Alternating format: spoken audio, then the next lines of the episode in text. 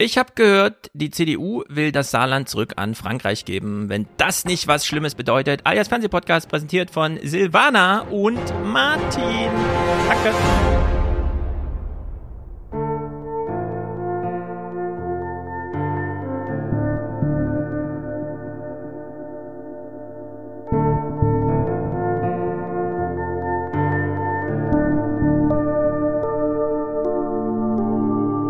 Putin ist klein und bleich, kalt, fast wie ein Reptil.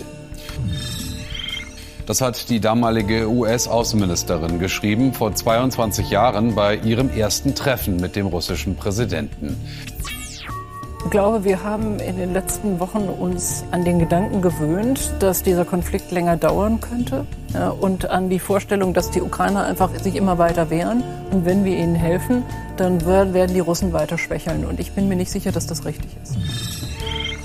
Worum geht es? Es geht darum, dass Putin nicht gewinnt. Ich glaube, dass man nicht vergessen darf, äh, wir haben ja gerade gesehen, dass da die Atomköpfe verglichen wurden in Zahlen.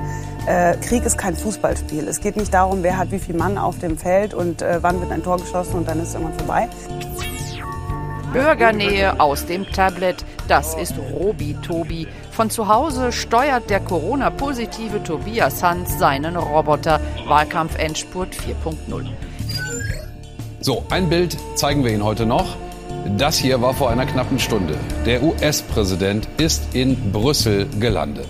Morgen ist ein Tag mit gleich drei Krisengipfeln. Alle Ergebnisse erfahren Sie natürlich bei uns.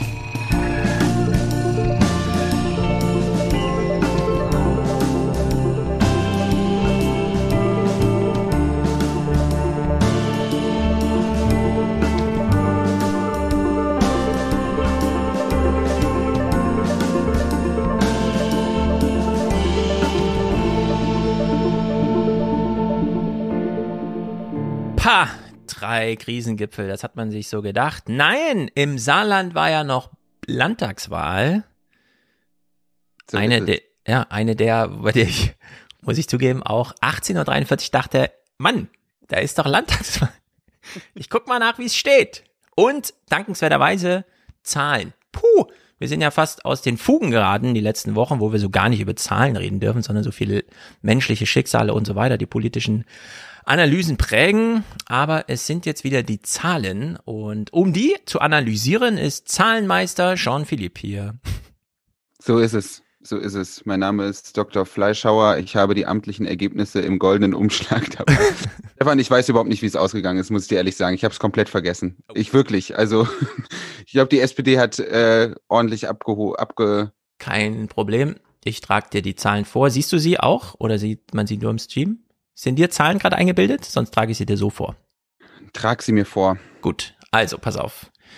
Die CDU äh, 28 Prozent, die SPD 43. Nun denkst du, hä? Hat nicht Robi Tobi äh, da gerade noch versucht, etwas zu verteidigen? Also hat nicht die CDU da regiert? Stellt sich raus, wenn man sich die Wählerwanderung, also nicht die Wählerwanderung, sondern plus Gewinn- und Verlustrechnung. CDU minus 12,6, SPD plus 14, also ARD Hochrechnung 1931. Das bedeutet, ich rechne ganz kurz im Kopf, das sind ja 26,6 Prozent, die sich CDU und SPD unterscheiden im Vergleich zum letzten Mal. Ja. Und die Linke wahrscheinlich auch runter wie Sauer, jetzt nachdem Oskar Lafontaine. Ja, die Linke minus 10,3 Prozent, sie ist bei 2,5. Eieieiei.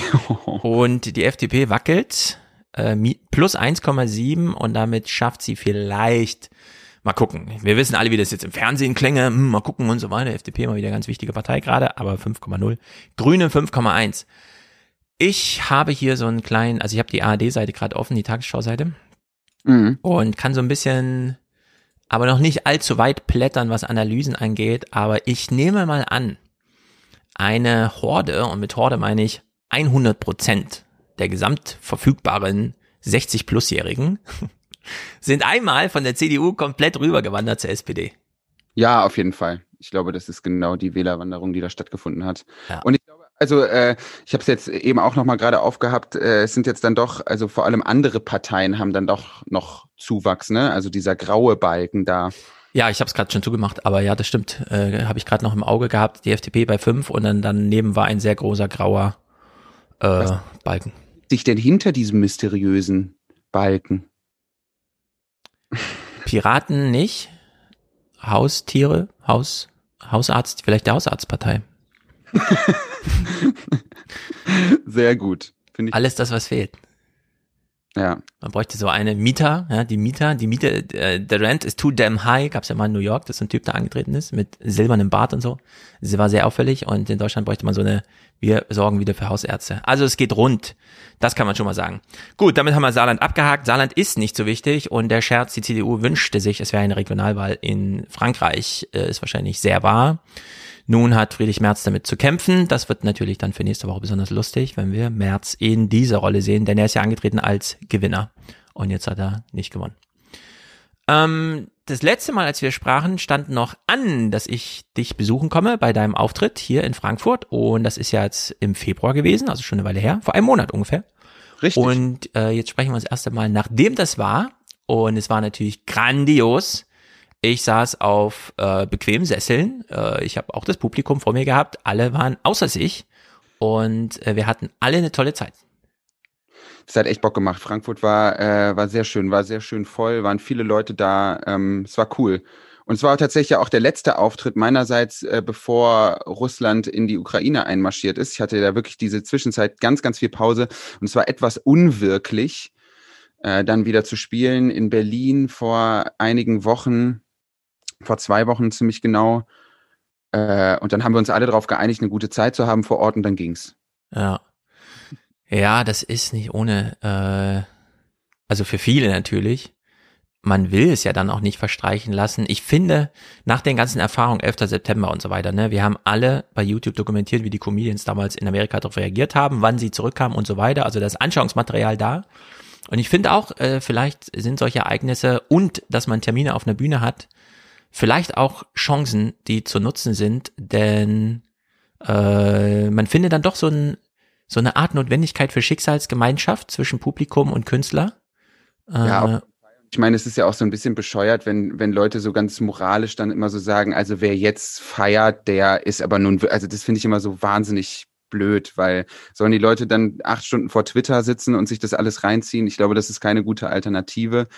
Aber ich meine, es war für uns natürlich, ich habe ja jetzt auch letztens die, äh, die Fernsehsendung gemacht, Clinch heißt die im WDR und wir sprechen eigentlich, wir nehmen uns eigentlich immer einen gesellschaftlichen Konsens und wollen dann Fragezeichen hintersetzen. Und in der ersten Folge ging es jetzt darum, dass wir gesagt haben, oder wir sind mit der Prämisse reingegangen, Spaltung der Gesellschaft, hammergeil. Brauchen wir. Richtig gut. Warum nicht? Und das war natürlich halt, also da haben wir auch echt ewig hin und her überlegt, wie bringen wir das halt irgendwie äh, noch rein, das Thema Ukraine, Krieg und so, ja, weil man sich natürlich nicht mal so mir nichts, dir nichts ins Fernsehen stellen kann und sagen kann, äh, wir haben jetzt zwar Krieg in Europa, aber Spaltung, hammergeil. das war gar nicht so eine leichte Entscheidung. Deswegen haben wir es einfach mit reingenommen und sozusagen einfach adressiert. Das äh, passiert ja irgendwie selten im Fernsehen, mhm. dass man. Waren hier verlegen in der Redaktion. Deswegen haben wir gesagt, wir waren hier verlegen in der Redaktion. Wir wussten nicht so ganz genau, wie wir es machen sollen. Und es ist dann super aufgegangen. Ja. Genau, weil die Alternative für äh, diese Art von Programm war damals die große Pause. Einfach alle haben Pause gemacht und sind mhm. dann eben theatralisch auch entsprechend zurückgekommen. Und ich finde, Pause ist nicht mehr eine Alternative, sondern man kann es jetzt einpreisen gerade wenn man eben nicht Comedy macht, sondern so wie du Kabarett, wo es ja nicht zwingend, also wo Unterhaltung nicht so zwingend an Humor gebunden ist, der sich dann wirklich körperlich so ausbricht, ne, sondern das kann ja durchaus und da ist dann natürlich Handwerk und Cleverness und auch ein bisschen Glück gefragt und so. In der Hinsicht, ähm, ja, keine unbedeutende Zeit für alle Beteiligten, dich auf der Bühne natürlich, dich im Fernsehstudio. Ich meine, du kannst gleich noch mal ein bisschen sagen zum Setting. Äh, ist das eine also, also Monologsendung oder äh, und dann eine halbe Stunde? Und ihr wusstet aber auch nicht genau, wann wird's jetzt gesendet. Also wie aktuell kann man sein? Auf der anderen Seite ist das Testpublikum natürlich nicht das Fernsehpublikum, sondern ihr habt das ja dann für die Programmverantwortlichen und so weiter gemacht. Genau. Was habt ihr also, da, da auf die Beine gestellt? Wir haben vor 40 Leuten Friends and Family im weitesten Sinne eine Sendung gemacht, äh, wie gesagt, zum Thema, oder die, die ist überschrieben mit Hurra, wir spalten. und äh, das ist eine Gesprächssendung. Also wir laden uns zwei Leute aus Kunst und Kultur ein, die möglichst kontrastreich mit dem Thema umgehen, äh, lassen die auftreten und reden dann mit denen über das Thema. Und wir hatten eben da einmal den israelischen Stand-up-Comedian Shachak Shapira der von sich aus sagt, dass er nicht spalten will, das aber unfreiwilligerweise qua seiner Biografie sowieso schon tut in Deutschland. Ja. Wir lassen ihn nicht langweilig sein, das äh, habe ich ihm auch gesagt.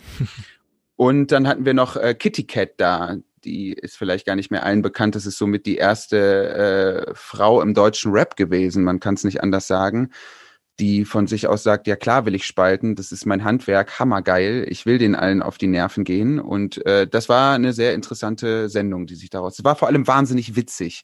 Und das war vorher nicht so ganz klar. Und deswegen freue ich mich. 25.04. läuft die im WDR Fernsehen um 22.45 Oh, sehr gut. Das ist ein guter Sendeplatz für so einen Piloten. Montagabend, alle können diese Informationen vergessen, weil vorher ist sie natürlich schon in der WDR und ARD Mediathek anzusehen.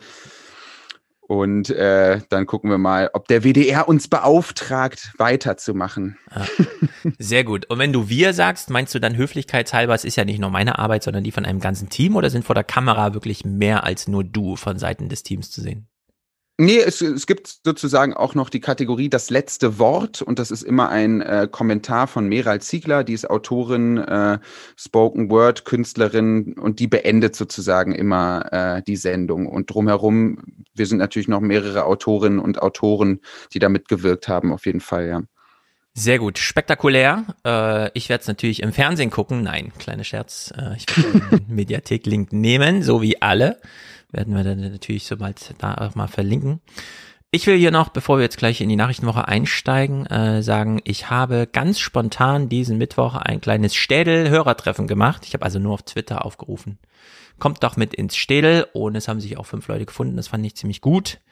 Schön. Denn mein, äh, also ich habe mitbekommen, dass Corona jetzt vorbei ist. Drosten hat ein Interview gegeben, dass er selbst mit, und jetzt mal Achtung, bitte haut auf mich drauf oder so, ich weiß nicht mehr genau, auf Twitter bekannt gegeben hat, wo er durchaus sagt, Leute meiner Altersklasse und so Kollegen können jetzt durchaus mal den Sprung zurück ins Leben wagen und das soll jetzt auch geschehen.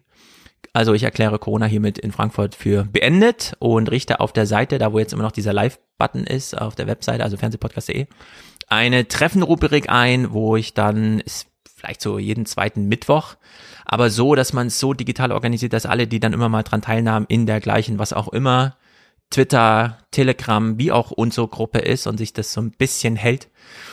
Weil ich stelle immer wieder fest, und das ist mir jetzt wieder aufgefallen, selbst in kleiner Runde, nach zwei Jahren gar nichts, äh, es sind ja tolle Menschen, die zuhören, ja.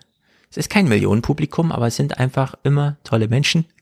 Und auch wenn ich diesen Mittwoch so ein bisschen müde war, äh, und wir danach nicht noch irgendwo hingegangen sind, um uns noch eine Cola reinzuhauen oder so, äh, bin ich da absolut dafür und werde das jetzt anleiern. Ich werde es auch dann mit Wolfgang nochmal besprechen, denn als ich bei dir zum Beispiel jetzt war in der Käse, ich, das sind ja auch alles so Lokalitäten, die kenne ich noch gar nicht in Frankfurt, aber wo ich mir denke, warum machen wir, warum machen wir einen Livestream zum Jahresende von meinem Schreibtisch aus? Ist doch Quatsch.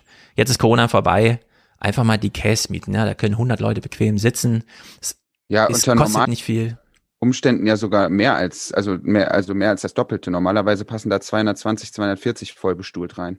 Genau. Und da wir eine Veranstaltung haben, die erstmal grundsätzlich finanziert ist, können wir diesen ähm, Abend auch einfach wirklich zum selbstorganisierenden Preis von, keine Ahnung, drei Euro pro Ticket oder sowas dann machen. Und damit sind alle fein raus, ja. Und wenn man das langfristig plant und so weiter, ist das doch so, so ein Selbstläufer, dass ich mich jetzt wirklich häufiger an den Kopf kratze und sage, wir müssen jetzt aktiv gegen Corona ankämpfen.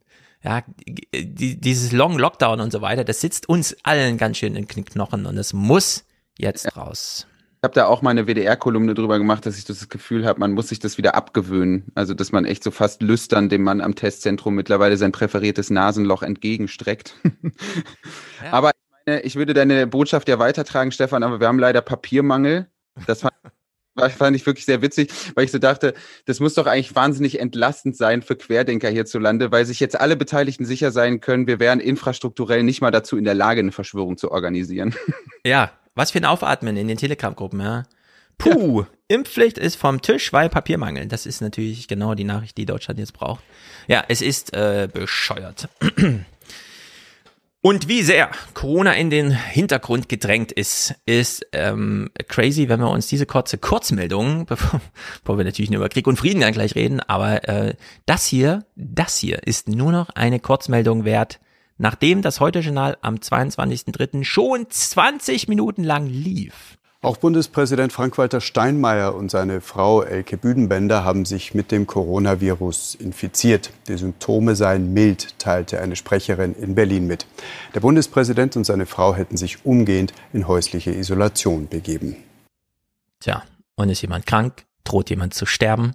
Hat jemand mehr als einen kleinen Schüttelfrost? Nein. Aber es sind auch noch junge, junge Leute, würde ich sagen, oder? So, wenn man es im, im deutschen Durchschnitts, wir kennen ja das Durchschnittsalter mittlerweile und naja. Ja, gute Besserung, alles Gute, auch privat. Ja, genau. Mehr gibt's nicht zu sagen, ja. Äh, Corona äh, rafft niemanden hier dahin. Es ist einfach abgehakt damit.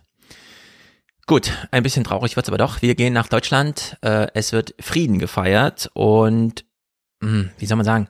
Wenn Danny hier ist und wir gucken andauernd so Kulturzeug, äh, dann ist natürlich immer so, dann stellt sich immer so ein, ja gut, das ist halt nur das, was wir im Fernsehen berichtet bekommen und so weiter. Trotzdem versuchen wir jetzt mal in 30 Sekunden einen Eindruck zu gewinnen.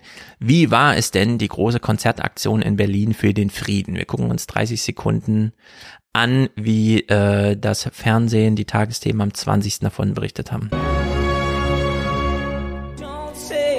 Der Klang des Friedens in vielen Variationen zu hören heute in Berlin. Seit dem Mittag und bis vor wenigen Minuten noch mit Kreativen aus allen Generationen und Genres von Clouseau über Sarah Connor bis Marius Müller-Westernhagen. Kann ich euch hören? Und noch drei Dutzend weiteren, die sich mit ihrer Musik gegen den Krieg stemmen, den Russland in die Ukraine getragen hat. Wieso dein Eindruck, wenn du sowas so kurz siehst? Also ich finde schon witzig, dass sie gesagt haben, dass es so genreübergreifend Deutschrock. Ja. Ich finde es schon interessant, die Leute da vor der Bühne zu sehen. Also wie beseelt sie da halt auch irgendwie so hin und her so wanken, irgendwie so ein bisschen Bierzeltmäßig fast schon, ne? Also ja. es scheint schon irgendwie so was Sinnstiftendes zu haben, dann da irgendwie gemeinsam aufzulaufen. Ja. Also Aber ich kann, ja. Sag. Es ist ein bisschen komisch einfach. Ja. Also ich habe ähm, von Westernhagen abs, es ist eigentlich im Grunde nicht meine Musik, es ist Musik von meinem, so meiner Elterngeneration irgendwie. Aber ja. weil so in den 90ern, wenn man so aus dem Büro raus und dann noch mal kurz ins Stadion um 20 Stunden in Westernhagen. Es gibt dieses eine Live Remastered, keine Ahnung von welchem Jahr, aber so aus dieser Zeit vor einer Weile, 20 Jahren vielleicht da sind viele Lieder drauf, die allein, weil es diese Live-Situation ist, toll sind. Äh, ganz und gar, nimm mich mit, lass uns leben und sowas, ja. Äh, ich finde dieses Freiheit-Lied ist so ein bisschen, was wollt ihr hören? Ja, Freiheit. Und dann singt halt Freiheit und dann grünen alle mit. Das ist selbst mir, der ich großer André Rieu-Fan und so weiter, zu aufgeputscht, zu es ist einfach es ist einfach purer Kitsch und damit irgendwie dann auch nicht so richtig interessant, finde ich halt. Genau. Es ich glaube, das, Leute eben vor Ort auch gar nicht sein. Also es geht da gar nicht um Ästhetik oder so, aber ähm, ja. Genau, es ist kitschig, es ist äh, auf der einen Seite so eine Art politische Kulisse, die aufgemacht wird. Alle wollen nicht überrascht werden, sondern genau dieses Lied zu hören, wie sie es kennen. Und äh, als ich diese 30 Sekunden, war ich echt ein bisschen traurig. Ich dachte so, hm, YouTube ist voller Konzertaufnahmen, die man jetzt wirklich gerne guckt. So, äh, und jetzt klar, ich nenne jetzt ein paar Namen und dann mache ich mich auch wieder zum Horst, aber alte Bon Jovi Aufnahmen, äh, U2, äh, selbst Westernhagen, äh, dieses ganze äh, Techno, Dingsterbums, Trance aus Belgien und den Niederlanden und so, wo man einfach ein ausgelassenes Publikum und mit ausgelassen meine ich auch, die Kamera fliegt so ein bisschen drüber und hinten sieht man die Leute quasseln und haben irgendwie gute Laune und so. Und es ist so ein, ja, es ist halt ein Konzert, wir sind halt da, ich warte aber eigentlich auf den Headliner nachher und so, ja, also so ein, und nicht so, oh, heute ist Westernhagen da, geil, komm, wir gehen da mal Freiheit hören und dann stehen wir alle da und holen unser Handy raus und leuchten so. Also es ist so, ich, ich kann es nicht so ganz in Worte fassen, aber es macht mich traurig, wenn ich das sehe. Es ist so eine ganz komische, wir haben alles verlernt. Es ist, äh, keine Ahnung, vielleicht bin ich auch zu melancholisch. Vielleicht quatsche ich auch zu viel darüber und rede mich so selbst so rein in so eine Stimmung. Ja, ich weiß es einfach nicht, aber. Ja, ich glaube, man kann es abhaken. Richtig. Es ist Tristesse und ich hoffe, es wird besser. Ja. Gut. Gucken wir also Politik. Das ist ja unser Lieblingsgebiet, oder? Auf jeden Fall. Oh, ich habe richtig Bock. Ich habe viele Notizen. Ich habe hier Sachen abfotografiert aus der Zeit. Ich war wütend. Also von daher, let's go. Okay, wir fangen an bei dem Haushalt, denn es war Generaldebatte. Das ist üblicherweise, wenn nicht gerade Krieg tobt und so weiter, das große Ding in Deutschland, denn da wissen die Journalisten so ein bisschen, was sie geliefert bekommen. Vorne am Bundestag, der Kanzler spricht, alle anderen äh, reagieren. Christian Sievers macht äh, eine Moderation, bei der ich schon wieder aus der Haut fahre und ich hoffe, und deswegen, das ist jetzt so eine Art Trigger-Clip. Es geht noch zehn Sekunden. Ich hoffe, alle auch. Von dir bin ich mir absolut sicher, weil ich habe dich auf der Bühne gesehen und du hast dich mit einem wahnsinnig lustigen Gag äh, mit einer Mutter, die ähm, Halloween-Süßigkeiten klaut, um sie dann zu Weihnachten den Kindern zu schenken darüber lustig gemacht, was wir hier äh, serviert bekommen. Und bei Christian Sievers klingt das so. Und jetzt müssen wir über Geld reden, über sehr viel Geld. Geld, das der Staat ausgeben will, sich leihen muss, das wir und unsere Kinder irgendwann zurückzahlen müssen. Wem? Stefan, zahlst du eigentlich gerade Schulden zurück von deiner Elterngeneration? Hast du deinen TAN-Generator schon rausgeholt? Ja. Ich arbeite hart, um den Schuldenberg meiner Eltern abzutragen. Ich, ehrlich, ich Christian Sievers, wenn du sagst, das Geld muss zurückgezahlt werden, wem? Wem? Niemandem. Niemand will dieses Geld haben. Das ist wirklich so geil. Und man muss es erst. Es ist mit Staatsschulden ja so ein bisschen wie mit Übergewicht bei Teenagern. Wenn man alles richtig macht, wächst sich beides raus. genau. Man kann das alles als, du bist jetzt gut aufgetankt, rein ins in, äh, ja, ins Teenageralter, in die Pubertät. Aber ähm, ja, wem zurückgeben? Und äh, da vielleicht einige zuhören, die das äh, sich jetzt fragen, wie, ja, was wem? Also ich will es ganz explizit, weil es ist wahnsinnig eine ganz super kurze Erklärung und die kann man dann super auch reprodu reproduzieren. Deutschland verschuldet sich, gibt also Staatsanleihen raus und bekommt dafür Geld. Weil irgendein Opa Enno denkt, oh, eine deutsche Staatsanleihe, cool, da kriege ich 0% Zinsen, kaufe ich mir mal eine. Also hat Deutschland plötzlich die 100 Euro von Opa Enno. Opa Enno kann aber auch ein großer Investor sein oder eine Bank oder wie auch immer. Dann möchte Opa Enno irgendwann, weil auf seiner Staatsschuld steht, äh, muss zurückgegeben werden. Zehn Jahre wird jetzt eingelöst, möchte es zurückgeben. Und er kriegt sein Geld, selbst dann, wenn Deutschland sagt, nee, nicht von uns, wir haben gerade gar keine Lust, Schulden zurückzuzahlen. Wir müssen nämlich gerade ein paar Schulen reparieren. Dann geht nämlich Opa Enner einfach zur EZB und sagt, hallo, kann ich diese Staatsschuldenzettelchen hier gegen Euros tauschen? Und dann hört er ein ganz großes Aufatmen in Frankfurt. Puh, ja, her damit. Hier hast du dein Geld. Zack, sind diese Schulden vom Markt. Die EZB möchte nie wieder Geld dafür haben. Sie tut gerade den Teufel dafür, damit bloß niemand auf die Idee kommt, ja, diese Schulden zurückzuwollen, sondern man schreibt einfach in die Bücher 100 Euro. Fertig, wird vergessen. Darf nicht so ganz vergessen werden, ja, also wenn jemand kommt und im Archiv nochmal nachgucken will, ja, da muss es irgendwo stehen, aber hat keine Relevanz. Niemand wird jemals eine Polizei beauftragen, dieses Geld jetzt einzutreiben oder sonst irgendwas. Dieses Geld ist damit einfach weggezaubert. Ich fände es ja auch hammergeil, wenn man sich mal eine Währung für sozusagen verpasste Investitionen ausdenken würde. Ne, also das wäre eigentlich geil, dass man halt irgendwie als, als junge Generation, der ich jetzt mit 25 ja auch noch anhänge, ah. irgendeine, äh, irgendeine Währung erfindet, die man dann sozusagen schon der Elterngeneration vorwerfen kann. Ja, im Vielleicht Grunde. Lebensqualität oder so. Ja. Ich meine, wir hatten mal so eine Idee von, als Hans-Werner Sinn, äh, allseits beliebter, heute heißt er Christian Feld, äh, damals Schäuble beraten hat hat er äh, so eine Idee vorgetragen, ähm, die Griechen könnten ja einfach aus dem Euro austreten. Und alle so, äh, warte mal, wie, was, will? Und dann, was, mit welchem Geld? Dann kam irgend so ein junger Grieche, glaube ich, also, und ich meine mit jung so ein Kind, ja, also so ein Schüler, der hat einfach so, als würde er seine Lehrer fragen, gefragt, ja, was wäre denn, wenn wir einfach alle privaten Euros einsammeln und zwar eintauschen gegen dann wieder, was hatten die da? Also griechisches Geld halt, kann man sich ja Neues ausdenken. Sagen wir mal ein, ein Greco, ja, ein Greco. Man kriegt für ein Euro ein Greco. Damit sammeln sich die ganzen Original-Euro bei der griechischen Regierung, bei, wo man das Geld umgetauscht hat. Dann sagt die griechische Regierung, zack, Europa, hier habt ihr unsere Schulden. Ähm, alle Griechen hätten Geld, nämlich Grekos, und Griechenland wäre entschuldet. Man hätte das Geld einfach einmal verdoppelt und dann saßen alle Ökonomen da und haben sie überlegt, was spricht denn eigentlich dagegen? Und keiner hat eine gute Lösung gefunden. Und äh, das ist einfach äh, tief prägend, weil ich jetzt in Rentnerrepublik, Buch hat einen neuen Titel, wird bald verraten, äh, auch wieder darüber geschrieben habe, ähm, wie so Geld einfach, ja, was soll man sagen, wie das so verzaubert werden kann, wie, wie man es einfach hin und her schiebt. Jetzt habe ich aber meinen Gedanken verloren. Also der, der junge Grieche hat dieses Geld einfach verdoppelt.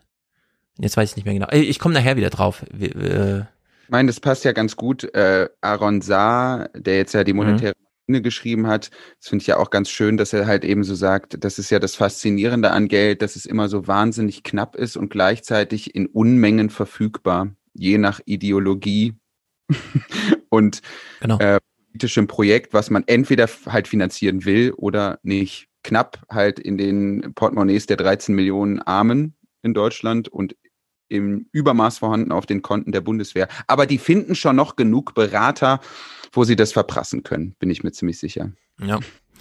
Genau, Geld ausgeben kann man immer. Francesco weist nochmal darauf hin, Drachme, richtig. Und Impossible sagt Larsfeld. Habe ich Christian Feld gesagt? Ich meine natürlich Larsfeld, ist ja klar. Larsfeld bereit, Christian Lindner. Gut, also Christian Sievers möchte gerne äh, uns bewusst machen, es geht hier um viel Geld und es muss, er weiß aber nicht wem, zurückgezahlt werden. Es ist großer Unfug. Der Verweis auf äh, Aaron Saar ist sehr gut. Ich habe dieses Buch noch nicht gelesen, aber ihn, glaube ich, schon irgendwo in einem Interview gehört, in einem Gespräch. Vielleicht bei Wohlstand für alle oder so? Äh, kann sein. Ja, genau. Also er war bei, bei Wolfgang hat ihn interviewt in einem Spezial und daraufhin habe ich mir das auch geholt. Das wirklich sehr empfehlenswerte Buch. Wenn man Geld verstehen will, das Buch macht es einem möglich. Ja, es tickt so langsam hier auch in Deutschland die, Zeit dafür. Finde ich wahnsinnig gut, denn wir haben jetzt die ganzen Ökonomen, Jens Südikum, Fratscher und so weiter, die es in eine vernünftige Richtung drehen und wir haben viele junge Autoren, die es manchmal auch über die Stränge schlagen. Aber wie gesagt, es stellt sich immer wieder die Frage, wie bei dem äh, Jungen da in Griechenland, was spricht denn gegen diesen Plan? Und es spricht ehrlicherweise nichts gegen diesen Plan. Ah, jetzt fällt mir auch wieder ein, worüber ich gerade einen Renderblick geschrieben habe. Diese wahnsinnige, wahnsinnige Idee des Helikoptergeldes, dass man nämlich einfach über die Landschaft fliegt und sagt, du hast einen Briefkasten, na dann stecken wir da Geld rein.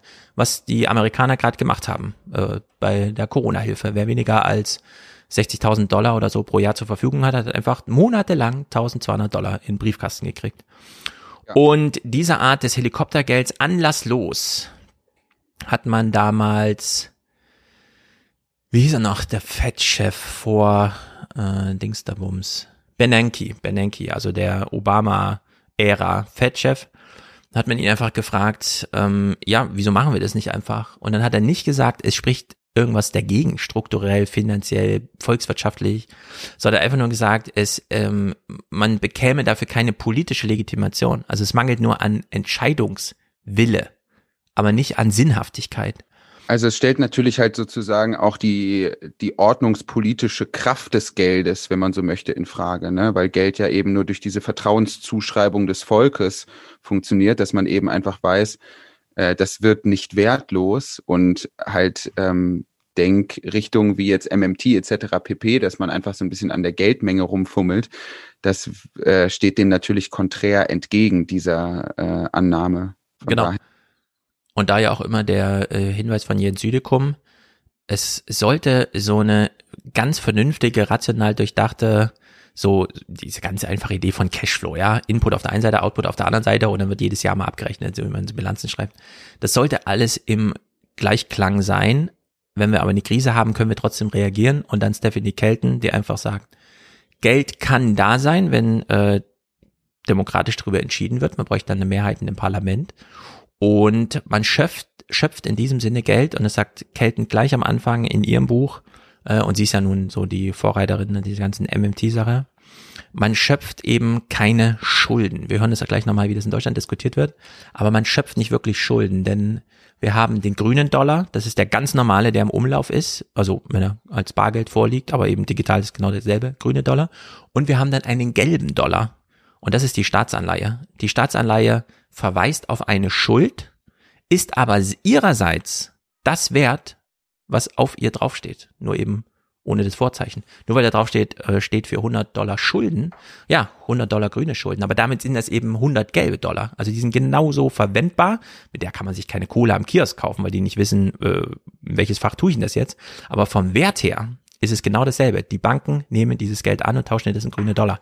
In der Hinsicht wird Schuld einfach mal komplett ausgeräumt, sondern es geht um Wertschöpfung und dann ist es äh, Buchungskunst und da bin ich halt großer Anhänger von Jens Südekum, äh, da einfach so eine ganz große Vernunft.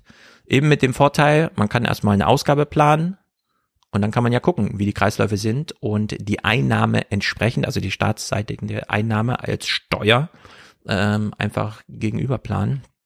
Denn ja. ja. es ist natürlich blöde, wenn wir einfach äh, dann doch mal so eine Art Helikoptergeld haben, sei es ähm, wie in Amerika, dass einfach jeder das Geld bekommt oder in Deutschland so eine, ach, die Unternehmen wollen gerade keine Löhne zahlen, also machen wir einfach Kurzarbeitergeld und dann sammelt sich das aber so und wird eben nicht wieder abgeschöpft und plötzlich reden wir über Milliardäre, die hunderte Milliarden haben, dann 200 Milliarden und dann 300 Milliarden und irgendwann äh, so kalkuliert, wann haben wir den ersten Billionär. Das ist natürlich totaler Quatsch, ja, da muss man politisch dann auch einfach mal eingreifen und sagen, Geld wird wieder abgezogen.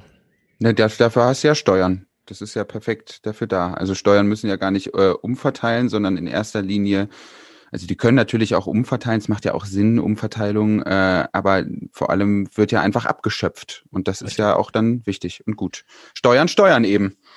Wollte ich gerade sagen, der Begriff war, äh, also der äh, kann jetzt erst überhaupt mal den richtigen Sinn entfalten, ja. Vorher war das dann eben doch noch nicht so richtig Steuern, jetzt kann man richtig Steuer draus machen. Ja. Gut, der nächste blöde Satz in den Nachrichten nach Christian Sievers kommt von Christian Lindner im Bundestag.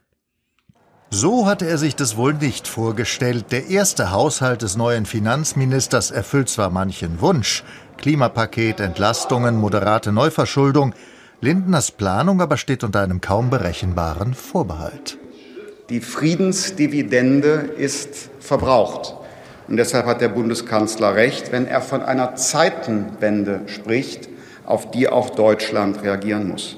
Wir werden uns daher unserem wirtschaftlichen und politischen Gewicht entsprechend neu aufstellen.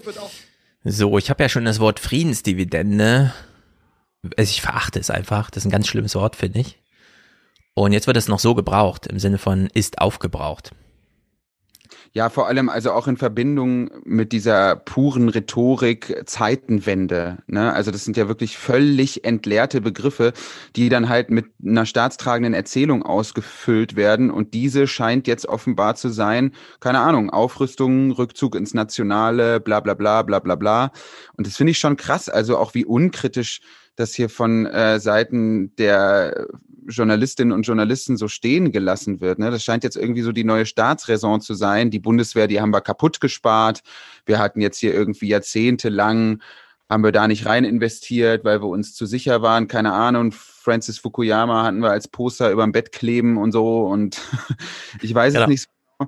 Und das finde ich echt ein bisschen heftig, weil ich meine, 50 Milliarden Euro äh, für die Bundeswehr, das ist jetzt auch nicht wenig. So. 100. Oder meinst du jetzt im laufenden Betrieb? Also 100 plus, genau. Ja, ja. Genau. Es ist alles viel zu viel. Und äh, dieses Wort Friedensdividende, ich, ich bin mir nicht so ganz sicher, ob hier so ein bisschen verwechselt wird, was das eigentliche Ziel der Gesellschaft ist. Ja, und äh, ob man das so zur Disposition stellen kann. Oh, wir müssen uns gerade mal vom allgemein großen Ziel verabschieden, wo ich mir denke, nein, das, das sind so unhintergehbare Sachen, dass wir hier natürliche Frieden haben ne? und dass wir dann nicht so von der Dividende, ja, fällt halt so ab, wir haben halt da rein investiert, also fällt das so ab, das ist so Return on Investment oder so. Das ist also, doch auch Ausdruck von Moderne, so, also auch diese ganzen dummen Takes halt irgendwie von wegen, ja, wir haben jetzt 15 Jahre lang übers Gendern geredet, so, ich finde das Thema Gendern auch überstrapaziert unter deutschen Linken, keine Frage. Aber das ist doch Ausdruck von Moderne. Also, dass man diese Diskussion wieder führen kann und man sollte sie unbedingt führen. Und ich habe mal in der Zeit durch Zufall habe ich was dazu gelesen und da wird es, glaube ich, ganz gut klar, Stefan, in welche Richtung das jetzt hier gerade so geht. Also was jetzt sozusagen diese Zeitenwende was Leute damit meinen.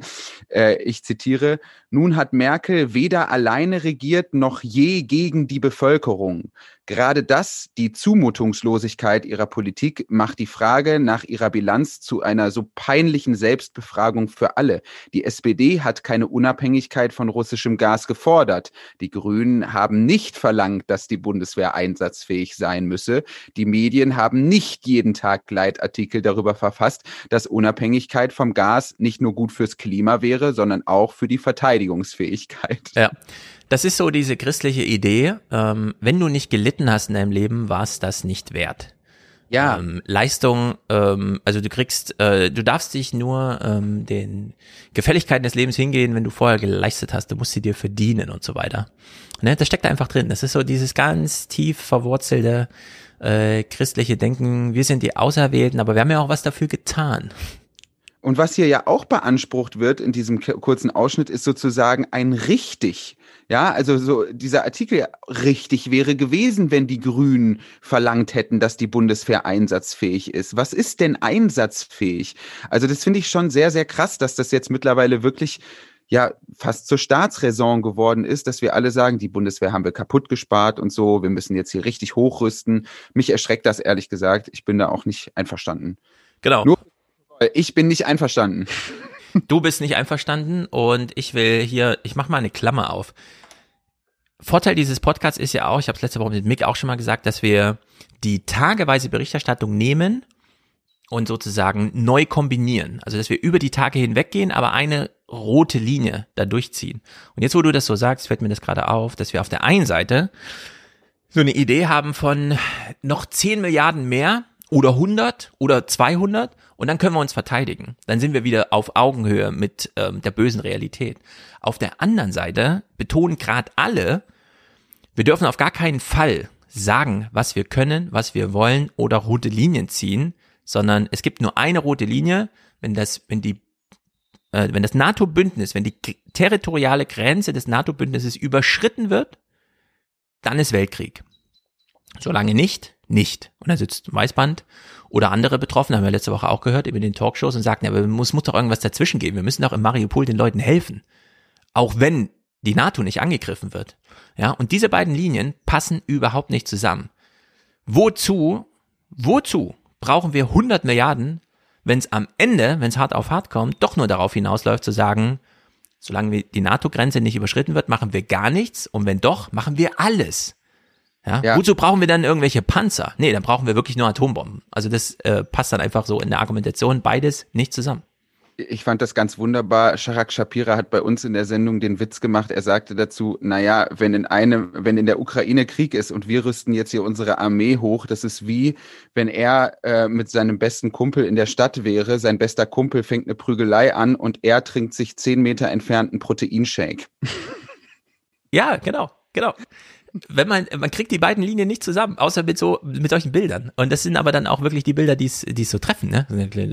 Klar, lustige Metaphern und so, aber äh, ja, genau so ist es im Grunde. Und es ist äh, irgendwie, ja, es ist so ein bisschen schon so dieses Churchill-mäßige, ne? Irgendwie dann auch keine Krise ungenutzt vorbeiziehen lassen wollen. Ja. Passte da jetzt natürlich ganz gut rein. Ja, das ist natürlich das Ding. Ähm, wenn Christian Lindner im Bundestag sagt, die Friedensdividende ist aufgebraucht, heißt das im Gleichzug. Für seine Ideologie will er jetzt eine Kriegsdividende haben. Weil der Krieg da ist, möchte er die Dividende dafür einstreichen. Und das heißt als allererstes Mal, wir blockieren jetzt den ganzen Bundeshaushalt dadurch, dass wir einen Aufgabenbereich geschaffen haben, von dem auf jeden Fall niemand richtig profitiert. Weder die Schüler, äh, noch die alten Leute, die Pflege brauchen, äh, noch irgendwer, der hier mal Unterstützung bei der Miete oder sonst was braucht, sondern nein, dieses ist jetzt alles gebunden. Alles weitere, was in der Bevölkerung gerne als Wunsch aufkommt, möchte doch bitte über private Investitionen erledigt werden. Ja? Das ist genau Lindners Ideologie und ja. da fährt er gerade eine große Kriegsdividende ein. Und das nehme ich ihm auch wirklich übel. Und ehrlich gesagt bin ich froh, dass ich das gerade mal so ausformuliert habe, denn das ist wirklich super ärgerlich und verlogen. Absolut. Das muss ich mir immer noch aufschreiben nachher.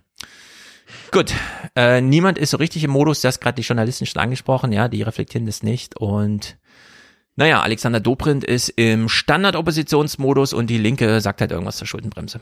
Ich rate Ihnen dazu, in Ihrer Ampel dafür zu sorgen, dass die ganzen Ausgabenwünsche nicht über diese 100 Milliarden finanziert werden soll, egal ob feministische Außenpolitik oder andere Ideen Sie haben. Dieses Geld steht für Verteidigung und Bündnisverteidigung zur Verfügung und für die Bundeswehr und für nichts anderes.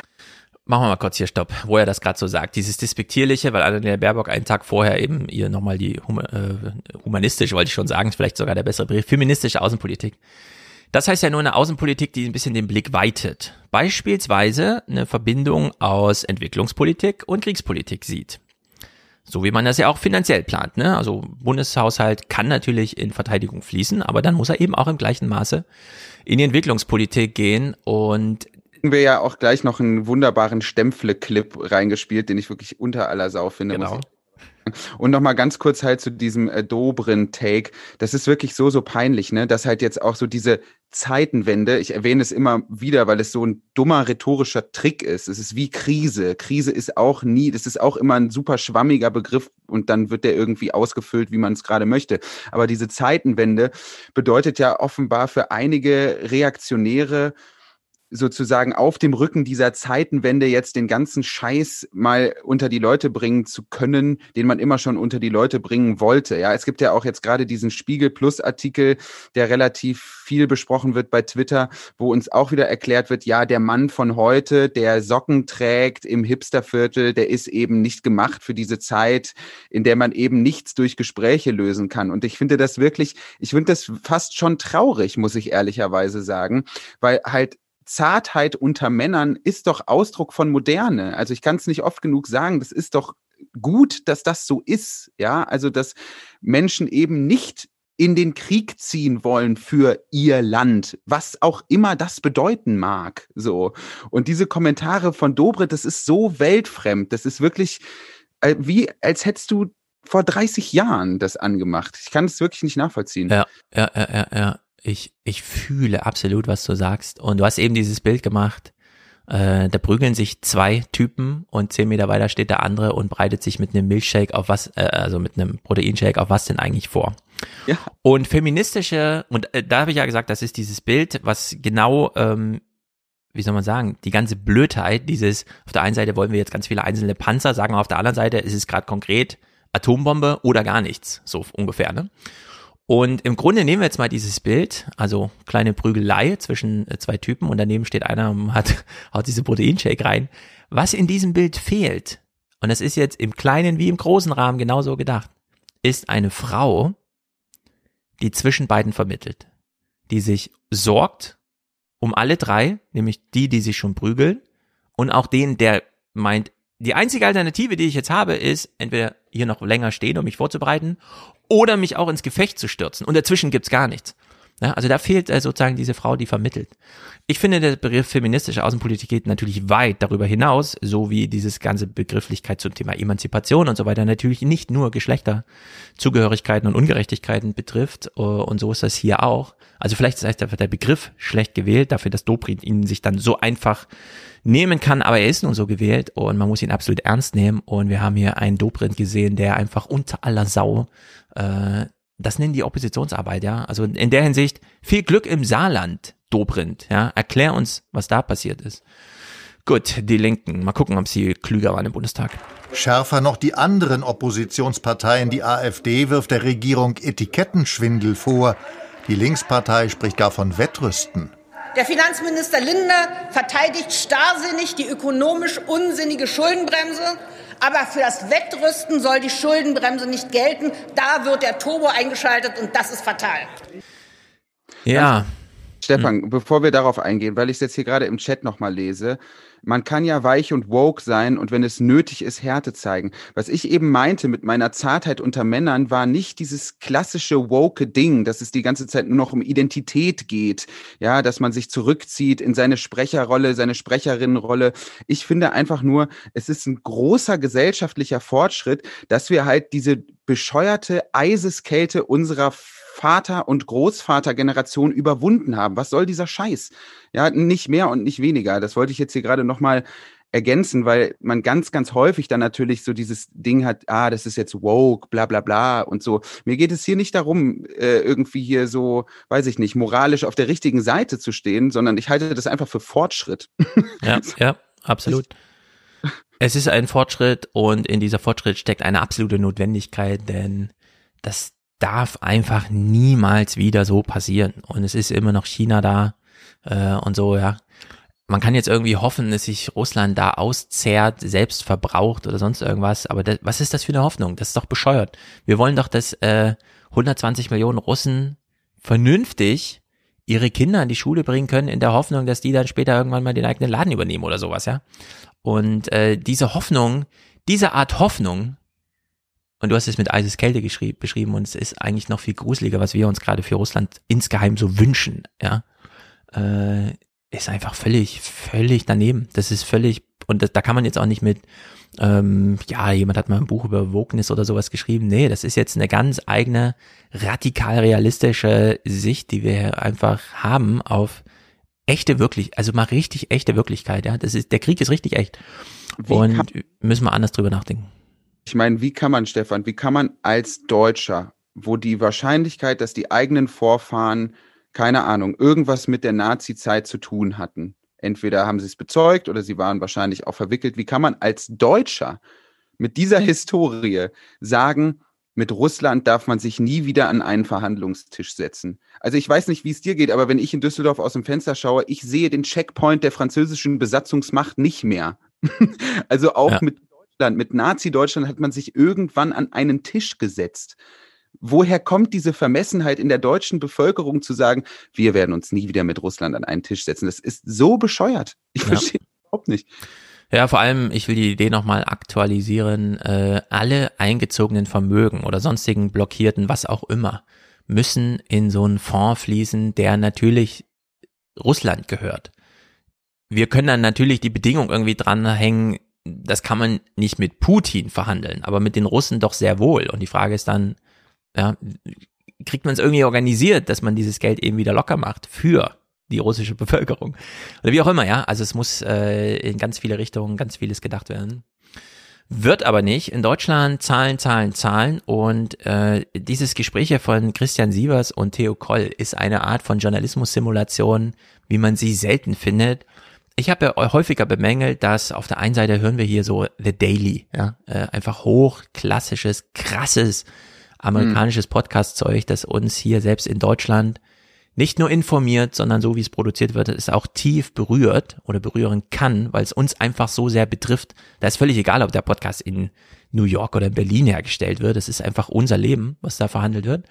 Auf der anderen Seite in Deutschland ein Journalismus, bei dem Christian Sievers einfach Theo Koll in Berlin mal fragt, was er denn jetzt so gehört hat in Berlin, ja, also im politischen Berlin. Und äh, wir hören das jetzt hier in einer wie soll man sagen, reinen Form an Bescheuertheit, dass man es echt nicht in Worte fassen kann. So entscheidet der Bundestag über ein Zahlenwerk, das schon heute mit vielen Unbekannten rechnen muss. Wie viel sie aber am Ende ausmachen, weiß heute noch niemand.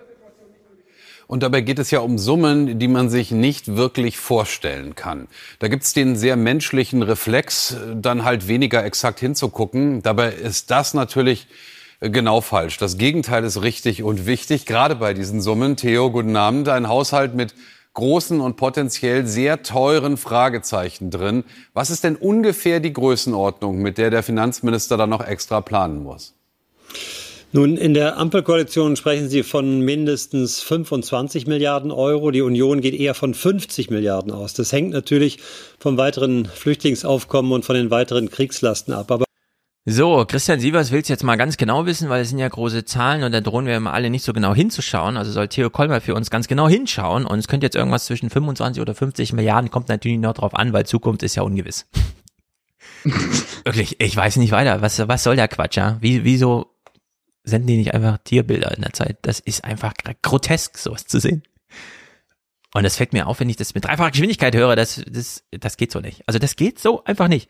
Und äh, Theo Koll äh, weiß aber eins. Also eins ist ganz sicher. Wir reden ja nicht von Vermögen, sondern es sind zusätzliche Schulden. Das mag in der jetzigen Krisensituation ja alles unvermeidlich sein. Und eine von äh, Finanzminister Lindner nicht verschuldete Last. Aber damit steuert das Land in die absolute Rekordverschuldung. Es gibt jetzt neben einem sogenannten Kernhaushalt inklusive Nachtragshaushalt auch noch große Schattenhaushalte. Und wie die zurückzuzahlen sind, das liegt auch noch im Schatten. Im Himmel, wirklich, ich raste aus. An wen? Theo Koll, auch an dich die Frage. An wen ist das nochmal zurückzuzahlen? Und ja, liegt im Schatten, ist natürlich ein tolles Wortspiel, aber das ist einfach, das ist so grotesk, das ist unglaublich. Was soll man noch dazu sagen? Ich glaube, wir haben genug Worte dazu verloren. Es ist schlimm. Das ist wirklich schlimm. In der Generaldebatte im Bundestag hat Merz nochmal das Wort ergriffen und na gut, ich, also ich habe nichts gegen 100 Milliarden, aber ich bin dann für die Bündnisfähigkeit. Ob das die Bundeswehr ist, die da irgendwas macht, oder wir das alles mal neu organisieren, je nachdem, was man halt braucht. Mir egal. Die Hauptsache ist, es wird international geregelt und zwar zu 100 Prozent, wie dieses Geld verbraucht wird. Äh, denn wenn wir jetzt einfach nur 100 Panzer kaufen, so, das ist, das nützt uns beim nächsten Mal gar nichts. Ja? Also man muss sich das so ungefähr vorstellen. Die Ukraine ist das zweitgrößte Flächenland der Welt, äh, Europas, und auf der anderen Seite von uns aus gesehen ist dieses Mariupol, was gerade in Grund und Boden geschossen wird. Würden wir in Deutschland irgendwann genug Panzer haben, dass wir sagen, ah, jetzt sind wir in der Lage, äh, da auszuhelfen und fahren jetzt mit dem Panzer da 2000 Kilometer hin oder was? Was, äh, was für ein Bild soll das sein? Ja, also ich verstehe das alles nicht. Friedrich Merz, nee, da sieht das anders. Wir werden nicht 100 Milliarden Euro hier Blankoscheck erteilen und Sie machen anschließend damit, was Sie wollen. Das ist nicht die Arbeitsteilung. Die Ampelregierung braucht die Opposition für diese Entscheidung, weiß Kanzler Scholz und verspricht für den Haushalt. Die längst überfälligen Investitionen in Verteidigung und Sicherheit gehen nicht zulasten der dringend nötigen Transformation zu einer klimaneutralen Wirtschaft oder zulasten guter, zukunftsfähiger Arbeitsplätze, bezahlbarer Energie, fairer Renten und eines leistungsfähigen Gesundheitssystems. Ja, also März, äh, ich habe gerade gesehen, der Clip war zu kurz, aber März war ganz wichtig. Dieses Geld ist nur für die Bundeswehr. Und das gibt's auch nur, wenn alle in der Ampel dazu stimmen. Und ich zähle meine eigenen Kandidaten vorher durch und da stimmt keiner mehr zu, als gebraucht wird, äh, denn sie müssen alle Stimmen selber liefern. Toller Hat Move. Schon gesagt, ne? Also es, sie sich Dobrindt ist ja in die gleiche Richtung gegangen. Keine feministische Außenpolitik, sondern nur rohe Gewalt. Mhm. genau. Wir machen das hier mit Proteinchecks und Muskeln. Wir machen das mal aus Pudding, Muskeln. Und auf der anderen Seite äh, Scholz, der nochmal zusichert, aber alle anderen Pläne bleiben auch. Äh, also bin ich sehr gespannt. Das ist natürlich eine Aufgabenstellung für Christian Lindner, ja, weil der muss den Haushalt dann organisieren und politisch verantworten. Nun gut, im Heute-Journal nochmal, ähm, ja, was soll man machen? Äh, es ist halt eine Generaldebatte, da wird viel rumgeschrien, theatralisch, da werden Masken mit Wut vom Gesicht gerissen und das wird uns natürlich auch gezeigt, weil, und das ist das Quiz für uns alle, wo ist der Nachrichtenwert? Die Generaldebatten im Deutschen Bundestag leben vom politischen Diskurs, vom offen zur Schau getragenen Streit, den Emotionen, dem lautstarken Schlagabtausch. So auch heute gleich zu Beginn nach dem Motto Maske ab und auf ins Wortgefecht. In keiner Zeit ist der Verteidigungshaushalt so schlecht behandelt worden wie in der Zeit, wo Sie, die FDP, in der Regierung waren. Ja. Oh, das hätte ich ohne Scheiß, ne? Wenn ich Marie-Agnes Strack-Zimmermann gewesen wäre, hätte ich einfach ganz in Ruhe die Maske abgezogen, hätte gesagt, Fritsche, ich weiß, du bist im Wahlkampf, aber kannst du einmal aufhören mit deiner Scheiße? Für ja. fünf Minuten. Ja, ja es ist. Mal aufhören. Es ist schlimm, das zu sehen. Äh, in voller Länge, ich habe es nicht gesehen. Ähm, geht natürlich immer stundenlang sowas, aber das ist einfach nicht gut. Äh, ihr hört äh, immer, wenn ich ein bisschen zu laut oder so, ich habe es noch nicht, wir haben es nicht ganz rausgefunden, dann äh, geht Jean-Philippes Mikro so ganz akut leise, aber es, wir hatten bisher noch nie gar keine technischen Probleme, also machen wir einfach genau so. Äh, jetzt kommt der Clip, den du schon angesprochen hast. Es ist Stempfle, es ist im Grunde das Finale von dieser ähm, Haushaltsberichterstattungsnachrichtenwoche. Ich habe mir einfach als Notiz dran geschrieben, ich, na, ich sag mal so, ich will ja nicht beleidigend werden, deswegen sage ich nur, das, was wir jetzt hören, finde ich idiotisch. Nach der heutigen Generaldebatte habe ich große Zweifel, ob die Politik den Ernst der Lage begriffen hat. Zwar hat der Kanzler Ende Februar eine historische Rede gehalten, doch Scholz' eigene Fraktion redet die Zeitenwende jetzt klein. Allen voran SPD-Fraktionschef Mützenich. Der sagte allen Ernstes, Die Entwicklungshilfe müsse genauso gestärkt werden wie die Bundeswehr. Mit Verlaub. Das ist zum jetzigen Zeitpunkt Unfug. Was erlaube Mütze? Ey, genau, weißt du, wie kann man hier gegen die Zeitenwende? Das ist doch unsere Zeitenwende, Mann. Wie kann man und vor allem ist es so richtig geil, weil sieben bis 13, das hören wir ja später, sieben bis 13 Millionen Menschen äh, werden äh, oder kommen sozusagen in akute Hungersnot allein durch diesen Konflikt in der Ukraine. Und er sagt uns, nee, über Entwicklungshilfe möchte ich jetzt hier gar nicht reden. Es geht mir jetzt hier um Drohnen. Ich will meine Drohnen und nicht über Entwicklungshilfe reden. Verdammt nochmal. Ja, also ähm, wir steuern auf eine Welt zu, in der wir nur noch zwei Wege haben, um Kriege, äh, wie soll man sagen, wir haben eigentlich nur noch einen, um Kriege abzuwenden oder einen, um einen zu führen. Also entweder wir sind in Frieden oder Weltkrieg, Atomschlag. Natürlich auf Kosten von, dass ansonsten die Kriege, die stattfinden, so wie jetzt, da ist halt ein Land, das wird in Schutt und Asche gelegt. Und dann traut sich aber keiner rein, weil Atombombe und so. Und entweder wir machen es im Vorfeld langwierig, Entwicklungshilfe, Frieden, Völkerverständigung, wie auch immer. Ich würde ja auch sagen, Wandel durch Handel, das ist überhaupt nicht, ist überhaupt kein abgeschriebenes Konzept, denn Europa ruht darauf, dass das wunderbar funktioniert hat. Ja, es kann nicht immer toll, mega krass funktionieren, aber es funktioniert halt erstmal im Großen und Ganzen. Und wenn das nicht gelingt, droht halt dieses Atombomben-Szenario. Und dieses andere Szenario, das nicht Atombomben-Szenario, ist aber nun mal ein Entwicklungshilfsszenario und kein Bundeswehr-Szenario. Also es ist einfach, was ist denn die Lehre aus Afghanistan eigentlich, ja? Äh, dass wir da immer nur Soldaten hatten und niemanden, für den die Soldaten da waren, um ihn zu schützen. Das war ja der eigentliche Auftrag, die eigentliche Idee, dass die Soldaten nur da sind, um zu unterstützen, was wir da eigentlich wollen.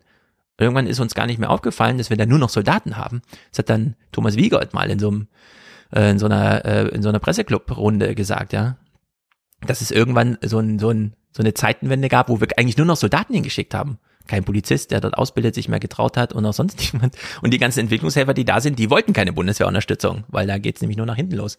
Also in der Hinsicht, äh, wir haben nichts gelernt, ja. Das mit dem Afghanistan, das ist jetzt ein halbes Jahr her und hat 20 Jahre gedauert und wir haben nichts daraus gelernt.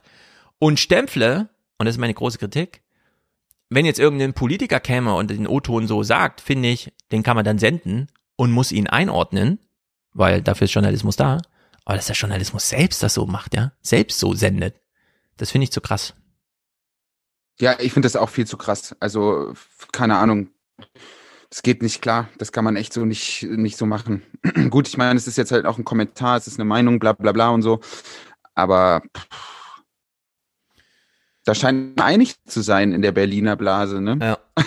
ja, klar. Also das finde ich eben auch immer so ein bisschen bedrückend, dass solche Kommentare immer aus so einer Stimmung heraus, so einem Flurfunk ge gehalten werden und nicht wirklich so eine Einzelmeinung sind. Und das betrübt mich ehrlich gesagt auch. Gut, ähm, kleiner Themensprung. Äh, das Fernsehen in, in Russland. Äh, es ist äh, eigentlich so ein Desiderat gewesen. Ja, man wollte ja immer hören, was ist eigentlich los im Fernsehen in Russland und hat es aber nie Bericht erstattet gekriegt, weil auch diejenigen, die vor Ort dort korrespondieren, uns das irgendwie immer nicht so richtig ähm, erzählen, was da passiert. Und das finde ich immer super schade, weil äh, der Krieg wäre für uns ganz schön viel verständlicher, wenn wir verstünden, warum auch die russische Bevölkerung teilweise motiviert ist, das dort mitzutragen, beziehungsweise unsere ganze ähm, Sanktioniererei ruht ja darauf, auf der Idee, dass wir die Bevölkerung irgendwie gedreht kriegen gegen Putin. Ja? Also das ist ja ähm, ernsthafterweise, es ist ja nicht nur das Austrocknen, finanzielle Austrocknen der Kriegsmaschinerie, sondern eben auch äh, Stimmungsmache gegen Putin. Und jetzt erfahren wir so ein bisschen was, was da im Fernsehen passiert. Zum einen ein Bericht übers Fernsehen in Russland am 20. Das russische Staatsfernsehen hat sein Programm geändert. Seit Beginn der sogenannten Sonderoperation in der Ukraine gibt es weniger Unterhaltung. Die Nachrichten sind doppelt so lang. Der russische Reporter in Mariupol zeigt die russischen Hilfslieferungen. Und diese Dame darf ihre Mutter in Moskau grüßen. Mama, mit uns ist alles gut. Ich meine jetzt mal ernsthaft, da steht ein russischer Journalist in Kampfmontur, gut, er muss sich schützen, es steht aber groß Presse auf seinem Helm und auf seiner Schutzweste. Auf dem Arm allerdings klebt das Z. Ja. Also mit wie viel in die Fresse wird denn da gesendet? Das ist ja unglaublich. Ja, es ist fast schon unverschämt, ne? das ist unverschämt ist nicht ganz falsch, ehrlich gesagt, genau. Das ist ja völlig Banane. Aber gut, das ist, und dann taucht da noch so eine Omi auf, die sagt, äh, ich wollte zu Hause nach Russland grüßen, uns geht's hier gut in der Ukraine. Wir werden befreit, danke. Also das ist schon, da fehlen einem so ein bisschen die Worte und die Berichterstattung hier ja, Putin befreit dort Russen in der Ukraine gerade vom Völkermord gegen sie. Bei der pompösen Feier im Moskauer Luschniki-Stadion zum achten Jahrestag der Krim-Annexion wiederholt Putin seine Botschaft, in der Ukraine werde ein Völkermord an Russen verhindert. Die Menschen gerade von diesen Leiden zu befreien, von diesem Genozid, das ist der Hauptgrund und der wichtigste Grund, das auslösende Motiv und Ziel der Militäroperation, die wir im Donbass und in der Ukraine begonnen haben. Millionen Menschen hören täglich die immer gleiche Erzählung vom Völkermord in der Ukraine und der Bedrohung Russlands durch Feinde von außen, auf verschiedenen Kanälen, finanziert vom Kreml. So, also Fernsehprogramm ist übel. Äh, was Putin sagt, haben wir jetzt auch mal hier im O-Ton gehört, nämlich ja, wir befreien euch da, haltet durch. Äh, ja. Sag nochmal. Ich habe nichts, alles gut. Mach also weiter. gut, ja, es ist immer dieses Gehakel hier. Dieses Zoom, bitte, erlöse uns. Ähm, es gibt hier als drittes vorbereitend für das, was ich hier eigentlich besprechen will, eine Straßenumfrage in Russland. Anscheinend sind doch nicht alle so auf einer Linie. Doch die Propaganda verfängt nicht bei allen. Vor allem Russlands Jugend sucht andere Informationsquellen. Ich schalte mein kritisches Denken ein. Ich nehme unsere Quellen und ausländische und ziehe dann meine eigenen Schlüsse. Wir erfahren ja nicht die ganze Wahrheit, zum einen. Und zweitens, das belastet so sehr und du fängst an, nervös zu werden. Doch nicht alle auf Linie. Doch nicht alle auf Linie. Also mehr war im Grunde nicht zu holen aus den Nachrichten. Ich meine, was? In einem Land mit elf Zeitzonen gibt es möglicherweise unterschiedliche Einschätzungen. Hä, kann mir jetzt mal irgendjemand ganz eindeutig sagen, sie nutzen die jetzt für den Krieg oder dagegen? Kann mir das irgendjemand mal genau. so Und das ist nämlich der Punkt, wo ich dann auch dachte, hier, hm, das ist ja interessant, denn sie haben im Gespräch Natalia Sindeva. Ähm, klar, die reden da mit vielen. Sie haben zum Beispiel mit Andrei Subow gesprochen. Das ist so ein Politikwissenschaftler, der nochmal sagt, ja, Putin hat gar nicht Stalin oder Lenin als Vorbild, sondern Hitler. Das ist natürlich so das eine Extrem, was man jetzt darstellen kann.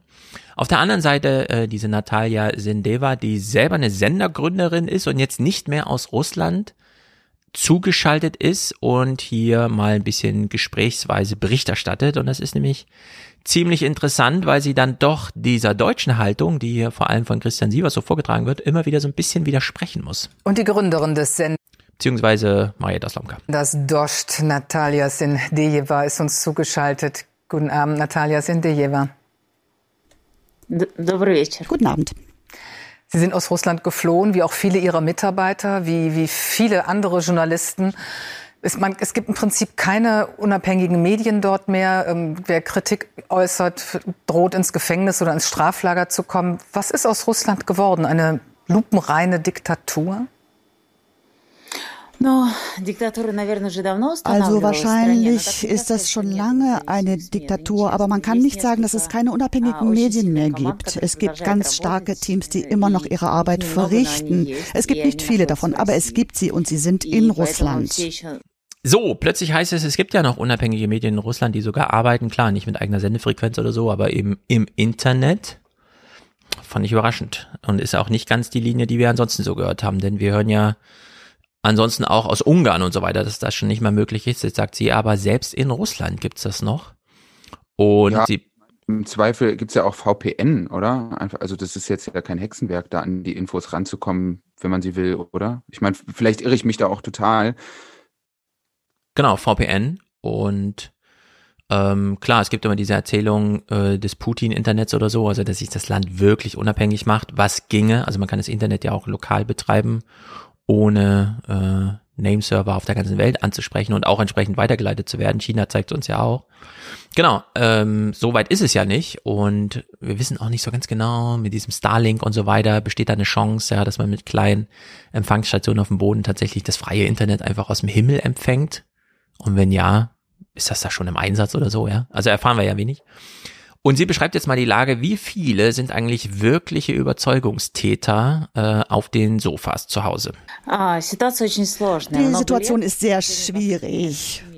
In den letzten sieben oder acht Jahren ist unsere Gesellschaft einem sehr harten Experiment ausgesetzt gewesen. Denn die Propaganda hat in all diesen Jahren äh, erzählt, was angeblich in der Ukraine passiert, hat immer Putin unterstützt, hat erzählt, wie furchtbar der Westen ist. Und das hat natürlich seinen Einfluss auf die Menschen gehabt.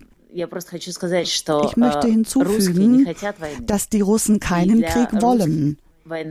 Für Russen ist ein Krieg etwas äh, ganz Furchtbares. Wir haben ja den großen Vaterländischen Krieg durchlebt, aber viel ist äh, an Verwirrung da und es gibt unabhängige äh, Umfragen, die auch relativ hohe Zahlen, Zahlen zeigen, etwa 60 Prozent. Das sind diejenigen, die irgendwo den Krieg unterstützen. Aber es gibt 30 Prozent, äh, die glauben, dass Russland die Ukraine vor den Nazis rettet gerade. Und äh, die haben tatsächlich nicht die richtigen Informationen. Deswegen ist es die Aufgabe aller unabhängigen Medien, möglichst lange ihre Arbeit fortzusetzen und davon zu berichten. Menschen brauchen ja diese Informationen. Bevor unser Kanal geschlossen wurde, haben wir drei bis vier Millionen Zuschauer am Tag, die uns äh, gefolgt sind. Das heißt, diese Information wird benötigt. So, sie spricht von 30 Prozent, die so richtig überzeugt sind, äh, dass, und jetzt, ich habe mir dieses Bild von Lanz, der kommt ja mal mit diesem Bild, ist es der Kühlschrank oder der Fernseher, der überzeugt? Also der leere Kühlschrank oder eben das, was im Fernsehen kommt. Und ja. jetzt sagt sie, 30 Prozent sind vom Fernseher richtig gefesselt und denken, ja, Putin hat recht, wir, verteilt, also wir verteidigen gerade Russen gegen Nazis und so. Ähm, aber 100 Prozent haben ja einen Kühlschrank zu Hause und sind von den Sanktionen betroffen oder so 95 Prozent, keine Ahnung. Und das ist ja dann doch äh, ein bisschen Hoffnung schöpfend auf die Idee hin, was wollen wir eigentlich mit den Sanktionen? Ja, auch so ein bisschen Stimmungsmache, äh, dass das dann doch gut ausgeht. Falls das so aufgeht, ja. Ja, also wenn die Zahlen so stimmen. Und da würde ich ihr erstmal, warum nicht? Ja, also sie kann es ja einschätzen, sie kennt ja das Publikum äh, das in Russland. Ich meine, ich meine äh, tatsächlich eher, äh, inwiefern ist wirklich das zu gehen, dass die Sanktionen sagen, die emotionale Lenkungswirkung in der russischen Bevölkerung haben oder auslösen, die wir uns erhoffen, nämlich ein, ich richte mich sozusagen gegen äh, meine Regierung äh, als Verursacher oder als Verursacherin wohl eher. Aber da sagt sie ja gleich auch noch was dazu, oder? Ja. Ähm, das sehen wir gleich. Sie sagt auf jeden mhm. Fall hier nochmal was zu YouTube, denn YouTube ist noch da, du hast es auch schon gesagt. Äh, aus welchen Gründen? Aber jetzt scheint so eine Art eiserner Vorhang runterzugehen mit nur noch wenigen Fenstern, durch die man in, in, in die Welt blicken kann.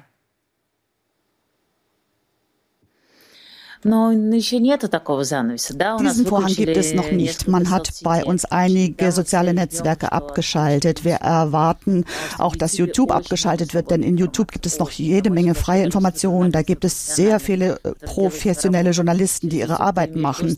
Über YouTube hat man Zugang zu allen Medien, zu allen Kanälen, auch zu Kanälen, die nicht unbedingt in Russland senden. Also da gibt es sehr viel Informationen. Wenn YouTube abgeschaltet wird, dann wird das wahrscheinlich der letzte Punkt sein, also das letzte Stück in diesem Kreis, der ges das geschlossen wird. Ja, dass YouTube noch da ist, finde ich überraschend, weil YouTube heißt ja entweder alles von YouTube oder nichts. Da lässt sich ja Google nicht groß reinreden. Also man kann ja nicht Google part, also äh, das einfach partiell da sperren. Das werden sie ja nur so nicht machen. Und äh, den großen eisernen Vorhang gibt es so noch nicht. Und jetzt frage ich, also habe ich mich auch die ganze Zeit gefragt, hey, aber wie ist denn jetzt das Bild? Was genau meint sie denn? Und sie ist ja jetzt im deutschen Fernsehen zugeschaltet, von dem wir immer ein bisschen kritisieren. Ja, da gucken ja vor allem die alten Leute zu auch nicht so unbedingt mit der Pluralität des Internets vertraut, sondern eher so, hm, ja gut, abends will ich doch nochmal kompakt hören, einfach, was ist denn jetzt Sach- und Stimmungslage und dann kriegt man das halt serviert, muss dann aber auch nicht groß drüber nachdenken, weil das ja irgendwie dann doch so ein, da saß eine große Redaktion dran, hat verantwortlich gearbeitet und das Bild ist jetzt allumfassend und abschließend, ja? Und jetzt sitzt sie im deutschen Fernsehen und berichtet mal über das russische Fernsehpublikum. Das staatliche Fernsehen ist natürlich nach wie vor sehr einflussreich, leider, insbesondere bei der Generation 60 plus.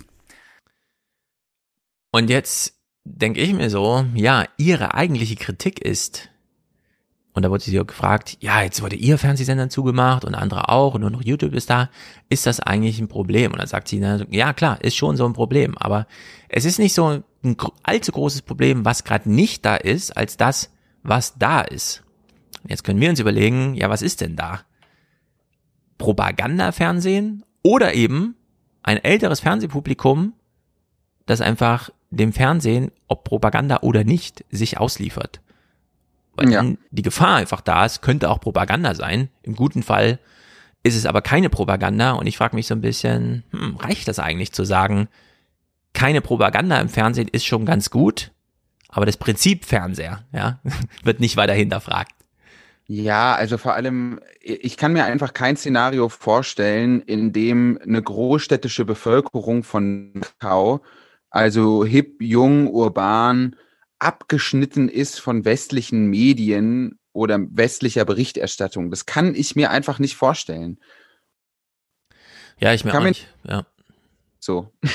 es fällt einem ein bisschen schwer, äh, gerade weil wir alle wissen, was der Smartphone-Lifestyle bedeutet.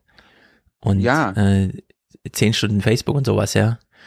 Allerdings ja wie einfach es auch ist, dann wirklich mal das Handy in die Hand zu nehmen und über, keine Ahnung, eine niederländische IP-Adresse Instagram öff zu öffnen oder keine Ahnung, die Zeit oder was auch immer, die New York Times, ist ja scheißegal. Das, ich kann mir das einfach, vielleicht bin ich da naiv, aber ich kann mir das nicht vorstellen, dass das nicht möglich ist. Ja, genau. Und äh, wir hören uns mal diese eine Kurzmeldung, die dann einen Tag später kam, an und relativieren die nochmal. Ein Gericht in Moskau hat auf Antrag der russischen Generalstaatsanwaltschaft die Plattformen Facebook und Instagram verboten. Sie seien extremistisch.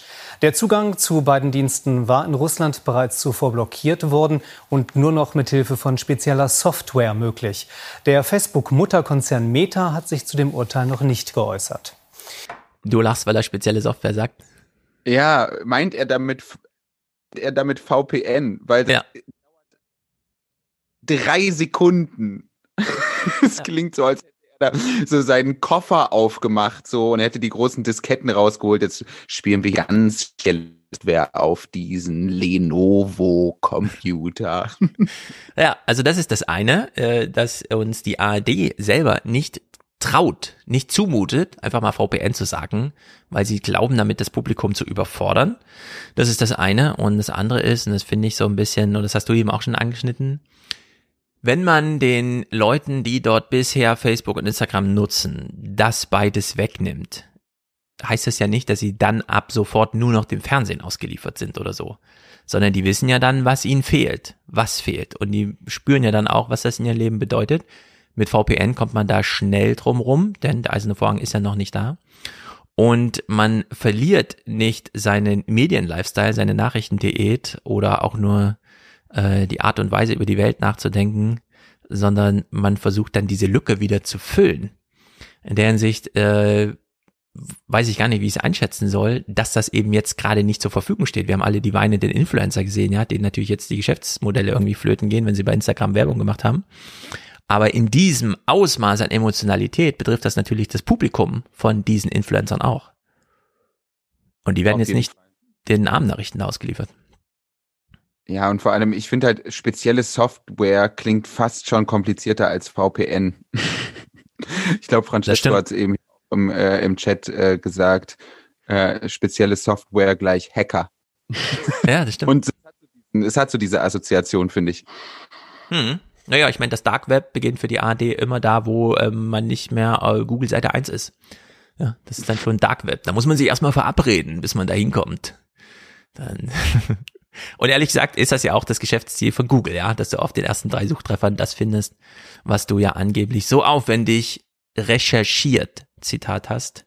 Denn es ist ja immer ja. gleich eine Recherche bei Google, was zu finden. Sie haben hier nochmal kurz über einen ukrainischen Fernsehsender berichtet mit einer interessanten Fragestellung dann im nächsten Clip. Angelina Kariakina ist eine prominente Stimme in der Ukraine. So hat sie gestern den ukrainischen Präsidenten interviewt, wollte von ihm wissen, welche Kompromisse er eingehen würde, um den Krieg zu beenden. Auch deutsche Medien berichten über dieses Interview. Trotz chronischer Unterfinanzierung ihres eigenen Senders und vielen von ukrainischen Oligarchen kontrollierten Medien versuchen sie in ihrer Redaktion der Desinformation aus Russland unabhängige Informationen entgegenzusetzen. Starthilfe für das neue Nachrichtenhaus gab es vor einem Jahr auch aus Deutschland. So, sie zeigen hier so ein bisschen, wie die ein eigenes Studio aufgebaut haben, pipapo. Ukraine ist ja natürlich auch nur so ein bisschen mittelloses Land und dann hat es aber trotzdem funktioniert. Sie trifft dann noch Zelensky, stellt ihm eine Frage und ist jetzt hier im Gespräch zugeschaltet und kriegt eigentlich so eine urdeutsche Frage in den Tagesthemen gestellt. Wenn es bei Ihrer Frage darum geht, ob wir eine unvereinbare Berichterstattung machen können und unsere Gefühle quasi unter Kontrolle halten können. Ja, es ist klar eine große Herausforderung auf der einen Seite, auf der anderen Seite doch sehr einfach. Man muss einfach nicht lügen. Wir sind der Wahrheit verpflichtet, das ist unsere Arbeit, das ist unsere Verpflichtung. Wir wollen die Geschichten korrekt erzählen, nah an der Information dran. So, die Frage war also, Sie sind ja nun betroffen vom Ukraine-Krieg und wollen gleichzeitig darüber berichten, geht das denn? Und ich finde das eine absurde Frage. Und ich erinnere mich noch, wie wir im Aufwärm-Podcast darüber sprachen, wie ich einen Redaktionsschluss darüber sprach, äh, schrieb, wie wir diese ganzen Snowden ist jetzt da und gibt diese Dokumente äh, Glenn Greenwald, äh, Greenwald, weil der eben schon auf diesem Thema äh, sich auskennt und so weiter der dann seinerseits auch total aktivistisch auftrat. Und ich frage mich so ein bisschen, wenn wir jetzt das Thema einfach austauschen. Ne? Deutsche Journalisten reden untereinander und sagen dann zu ihren Kollegen irgendwie, ja, kannst du überhaupt über den äh, Klimawandel berichten? Du bist doch voll betroffen davon. Wie machst du denn das dann und so, ja?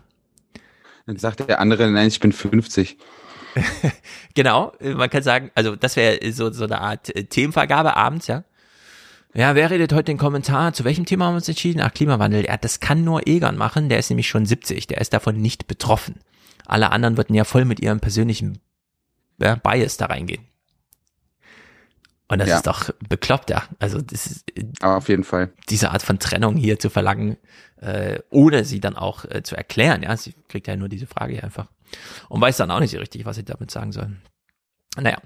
Natalia Sindeva, ich habe es äh, in einem Fall nochmal ausgeklammert, weil sie spezifisch zu den Sanktionen, also wenn man jetzt diesen ganzen Fernsehblock sich einmal anschaut, okay, damit verbinden wir irgendwie so ein Ziel, klar. Kriegskasse austrocknen, äh, Kriegsmaschinerie aufhalten, aber eben auch Stimmungswandel. Gleichzeitig sind wir nicht so ganz überzeugt von unseren Sanktionen, weil hat ja bisher nie so richtig funktioniert, ja. Also es gibt ja bis heute noch so Klaus von Donani und so, die sagen, ja, Sanktionen, Sanktionen, was ist das schon?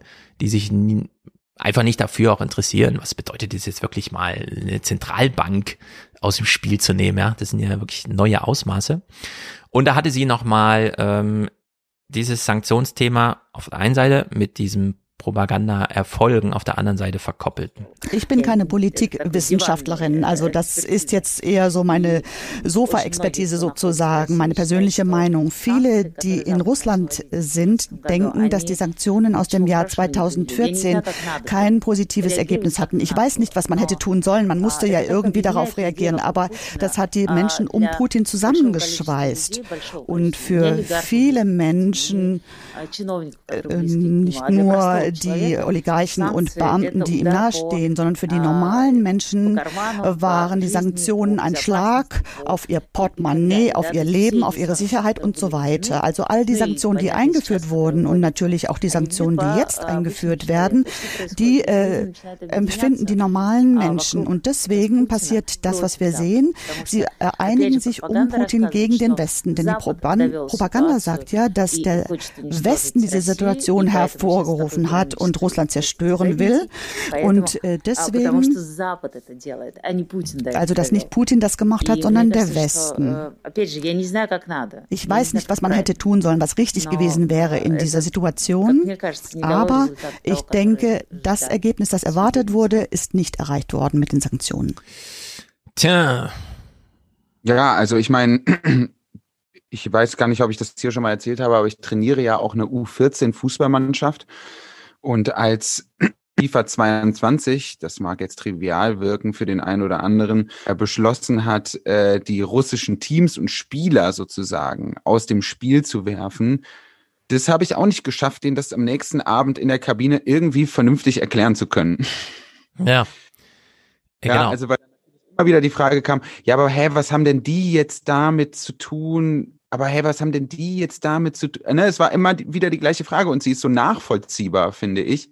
Das meinte ich halt eben damit, dass ich durchaus auch mir vorstellen kann, dass das genau den gegenteiligen Effekt vor Ort haben kann. Hm. Genau, und das ist diese Lücke, über die wir vorhin schon sprachen. Wenn man sich despektierlich über feministische Außenpolitik oder wie auch immer äußert, dann hat man eben nur den materiellen Krieg, also wo wir einfach dann Abwehrrakete oder was auch immer schicken und uns fragen, wie läuft's denn so? Dann haben wir diese Sanktionsschiene, aber dieses ideelle Spiel, Ebene 3, so wichtig, auch für die dann wieder aufkommende Völkerverständigung und so weiter, die ja absolut alternativlos ist, das muss man heute einfach so sagen. Äh, dass in Amerika irgendwelche russischen Studenten jetzt exmatrikuliert werden, um ein Zeichen zu setzen an nach Russland, ja. Das ist, ist einfach bekloppt aufgehört wird, Dostoevsky zu, zu lesen an den Universitäten, dass irgendwelche Vollidioten jetzt darüber sprechen, sollten wir jetzt die russischen Kriegsdenkmäler abbauen. Also ich glaube, da hat Francesco völlig recht, das hat er irgendwie vor einer Stunde schon im Chat gesagt.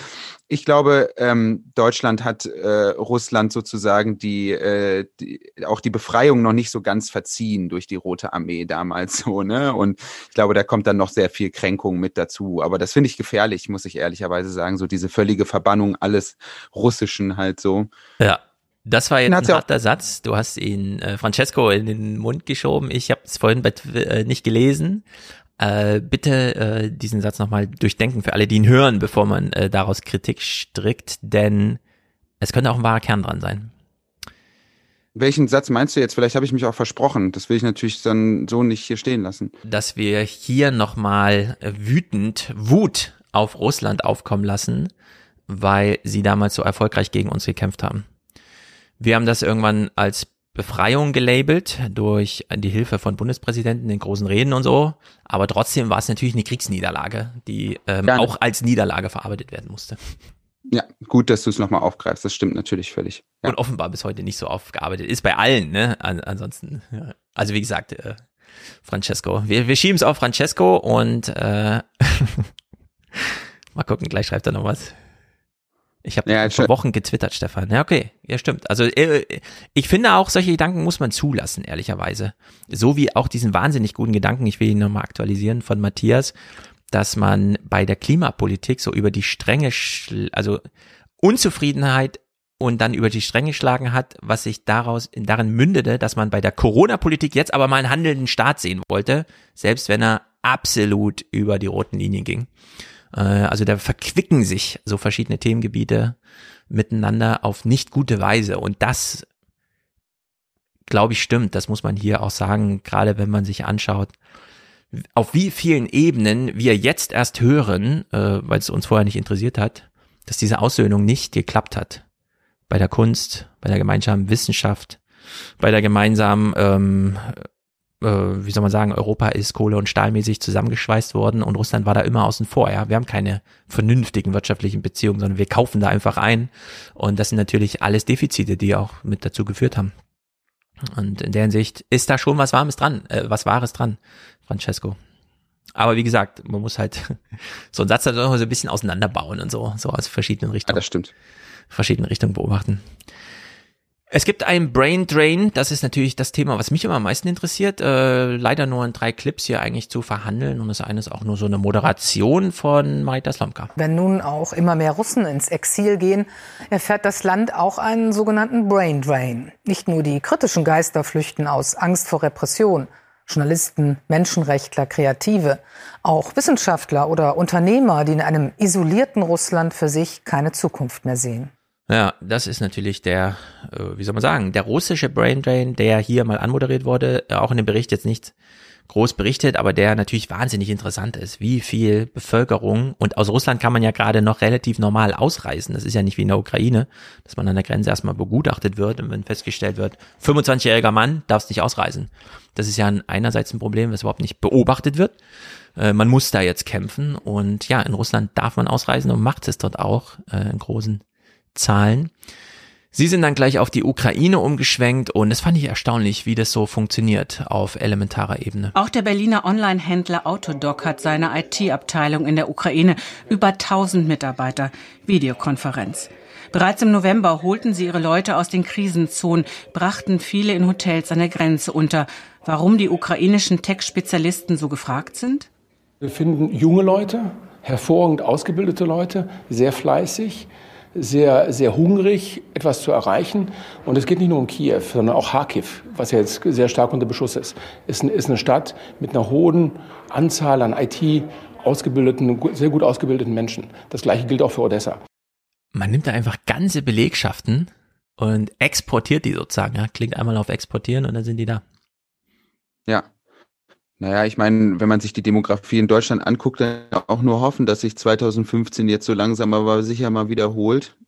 Das kann man wohl sagen. Also das einzige Jahr, in dem die Bevölkerung in Deutschland mal jünger geworden ist in 30 Jahren. Und zwar die Bevölkerung in Deutschland, nicht die deutsche Bevölkerung, sondern nur durch Hilfe äh, der vielen Flüchtlinge. Und wie wir es gehört hatten, in, in Hamburg auf dem Bau, 20 Prozent aller Azubis kommen aus dieser Welle sind also junge ja. Syrier und so weiter. Also das, äh, die, die Jungbrunnenhaftigkeit für Deutschland ist ja absolut nicht zu unterschätzen.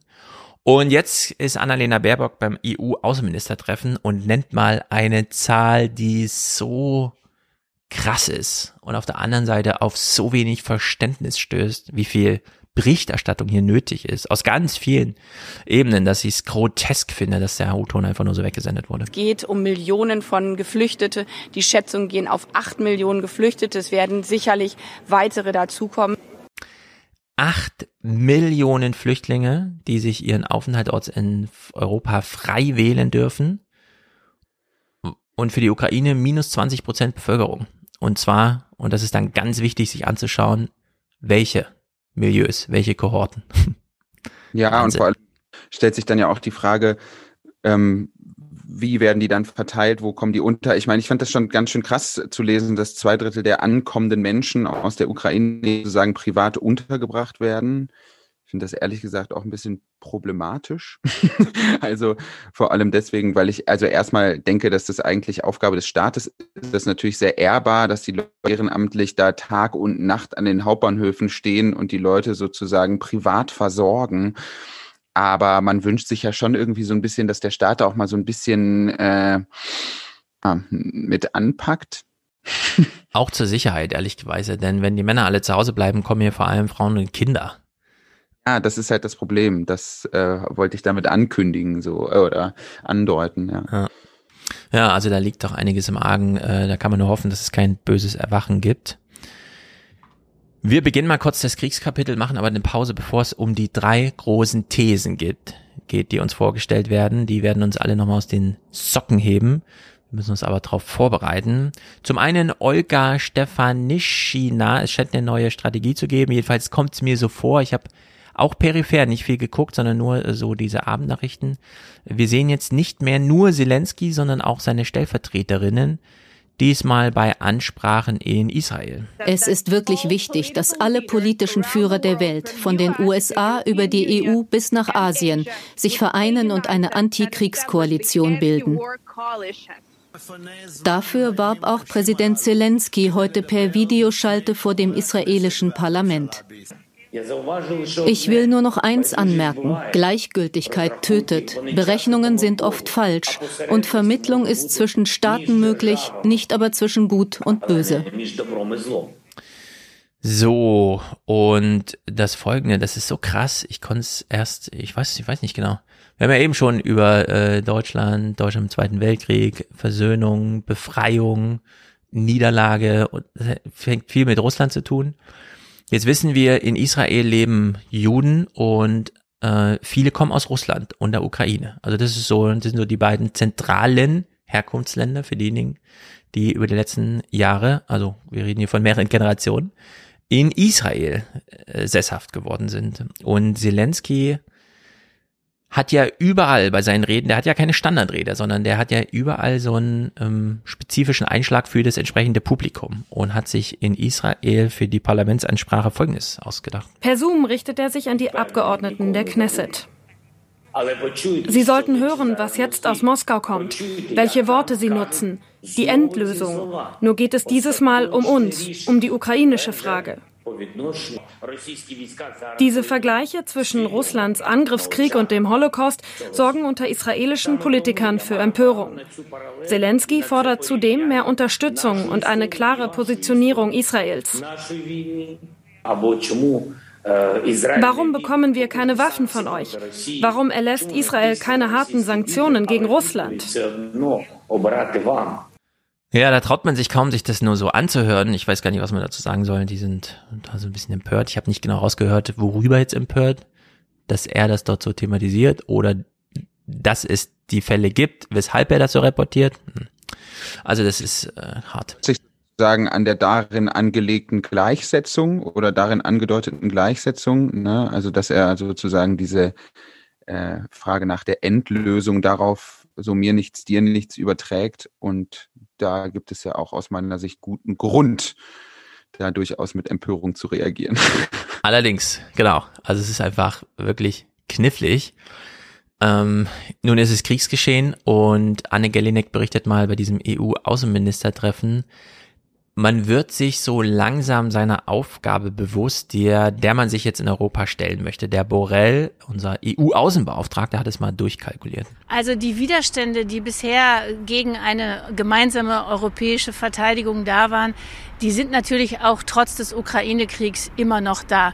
Der EU-Außenbeauftragte Josep Borrell hat heute in der Pressekonferenz nach dem Treffen ein paar interessante Zahlen genannt. Er hat gesagt, alle EU-Mitgliedstaaten zusammen, 27, geben zusammen 200 Milliarden Euro im Jahr aus für Verteidigung. Das ist genauso viel wie das Militärbudget der Chinesen und viermal so viel wie die Russen ausgeben für Verteidigung.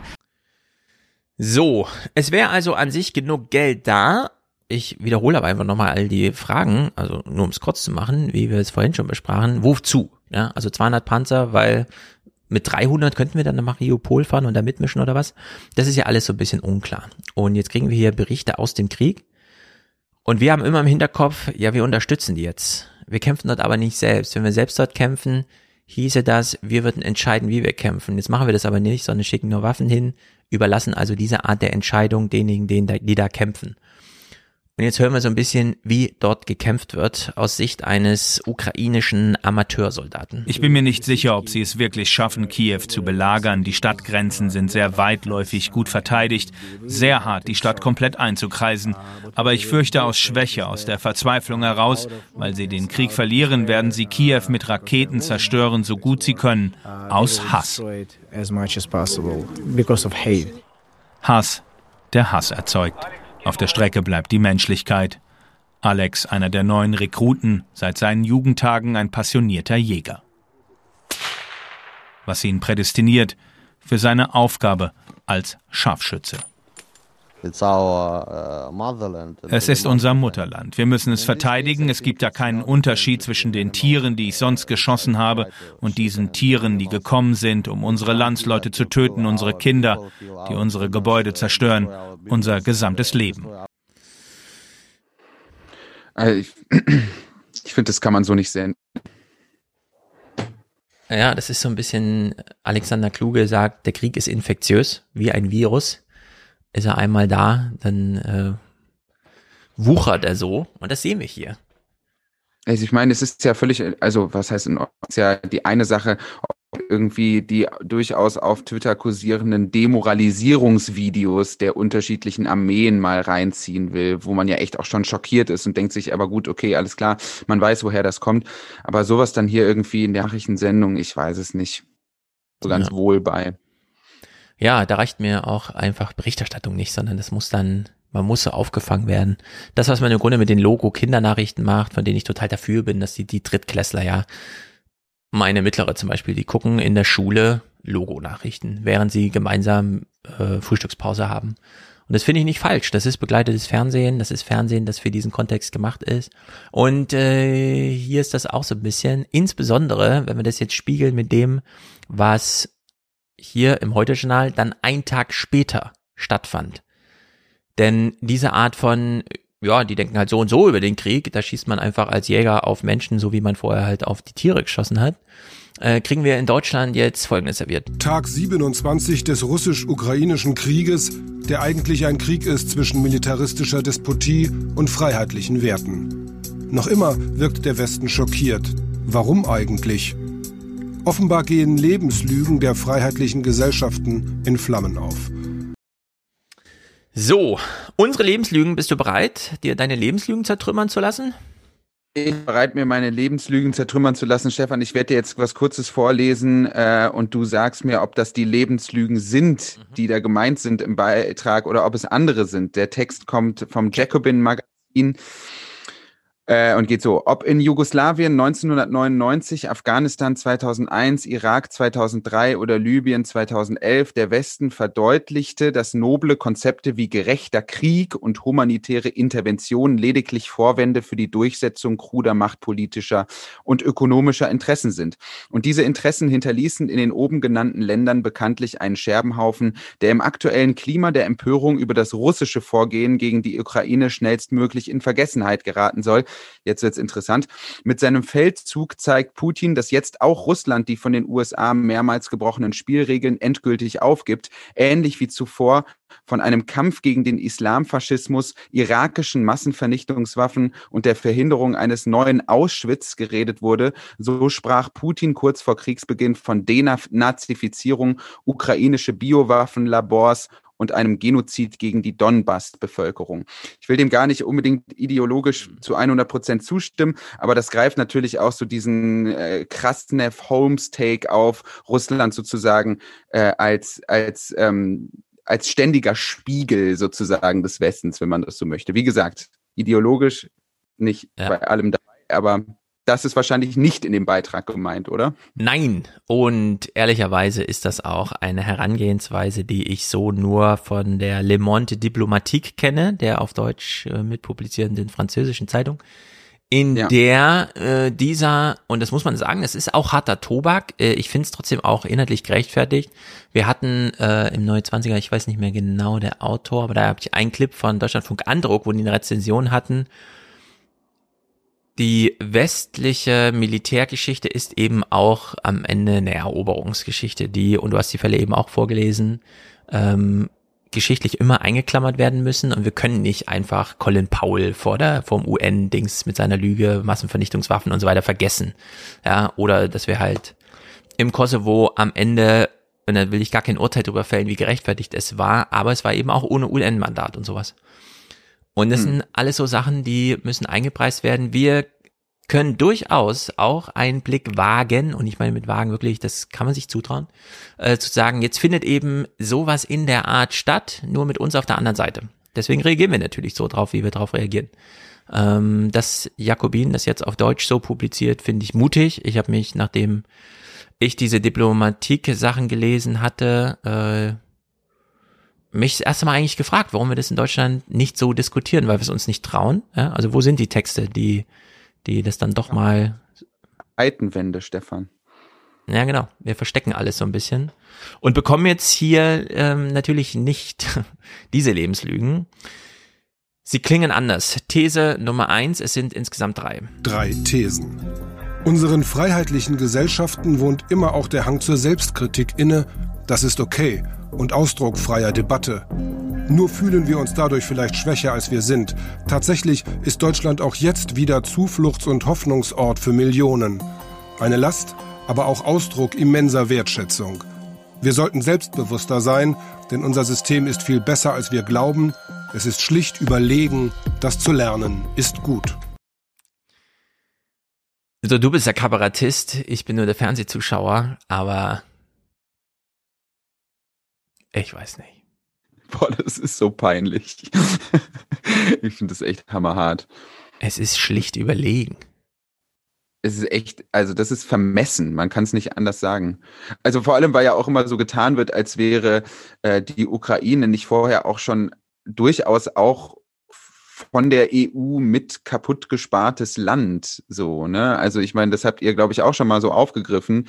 In der Ukraine äh, war das ja sozusagen ökonomisch auch vor Kriegsbeginn sah das schon sehr, sehr düster aus. Ja, man hat natürlich IWF-Kredite beantragt und bekommen, aber die waren natürlich alle an Bedingungen gebunden wie Privatisierung und Deregulierung. Also das finde ich einfach, ach, ich verstehe das alles gar nicht. Das finde ich einfach vermessen. Ja, also Polen kratzt an der Medianeinkommen 1000 Grenze und die Ukraine bei 300. Ja. Und das ist nun mal nicht die andere Seite der Welt oder Afrika oder sonst irgendwas, sondern das ist ein, wie wir gerade lernen, für uns immens wichtiges Land. Der ganze Weizen, das ganze Öl und so weiter. Klar, bei dem einen nur Transitland und so, aber trotzdem.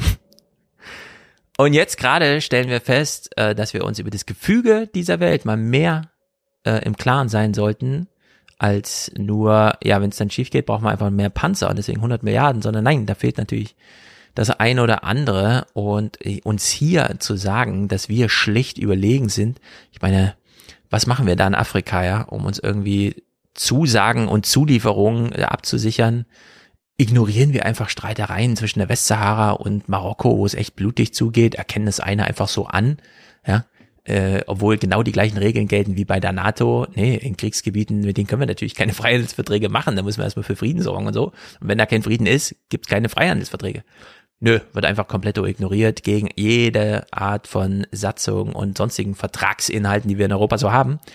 Und ja, am Ende ist unser Ding einfach, es ist halt schlicht überlegen. Ja, da müssen wir auch nicht ins Detail gehen oder so. Das ist schon harter Tobak und es war aber nur These 1. Jetzt kommt These 2.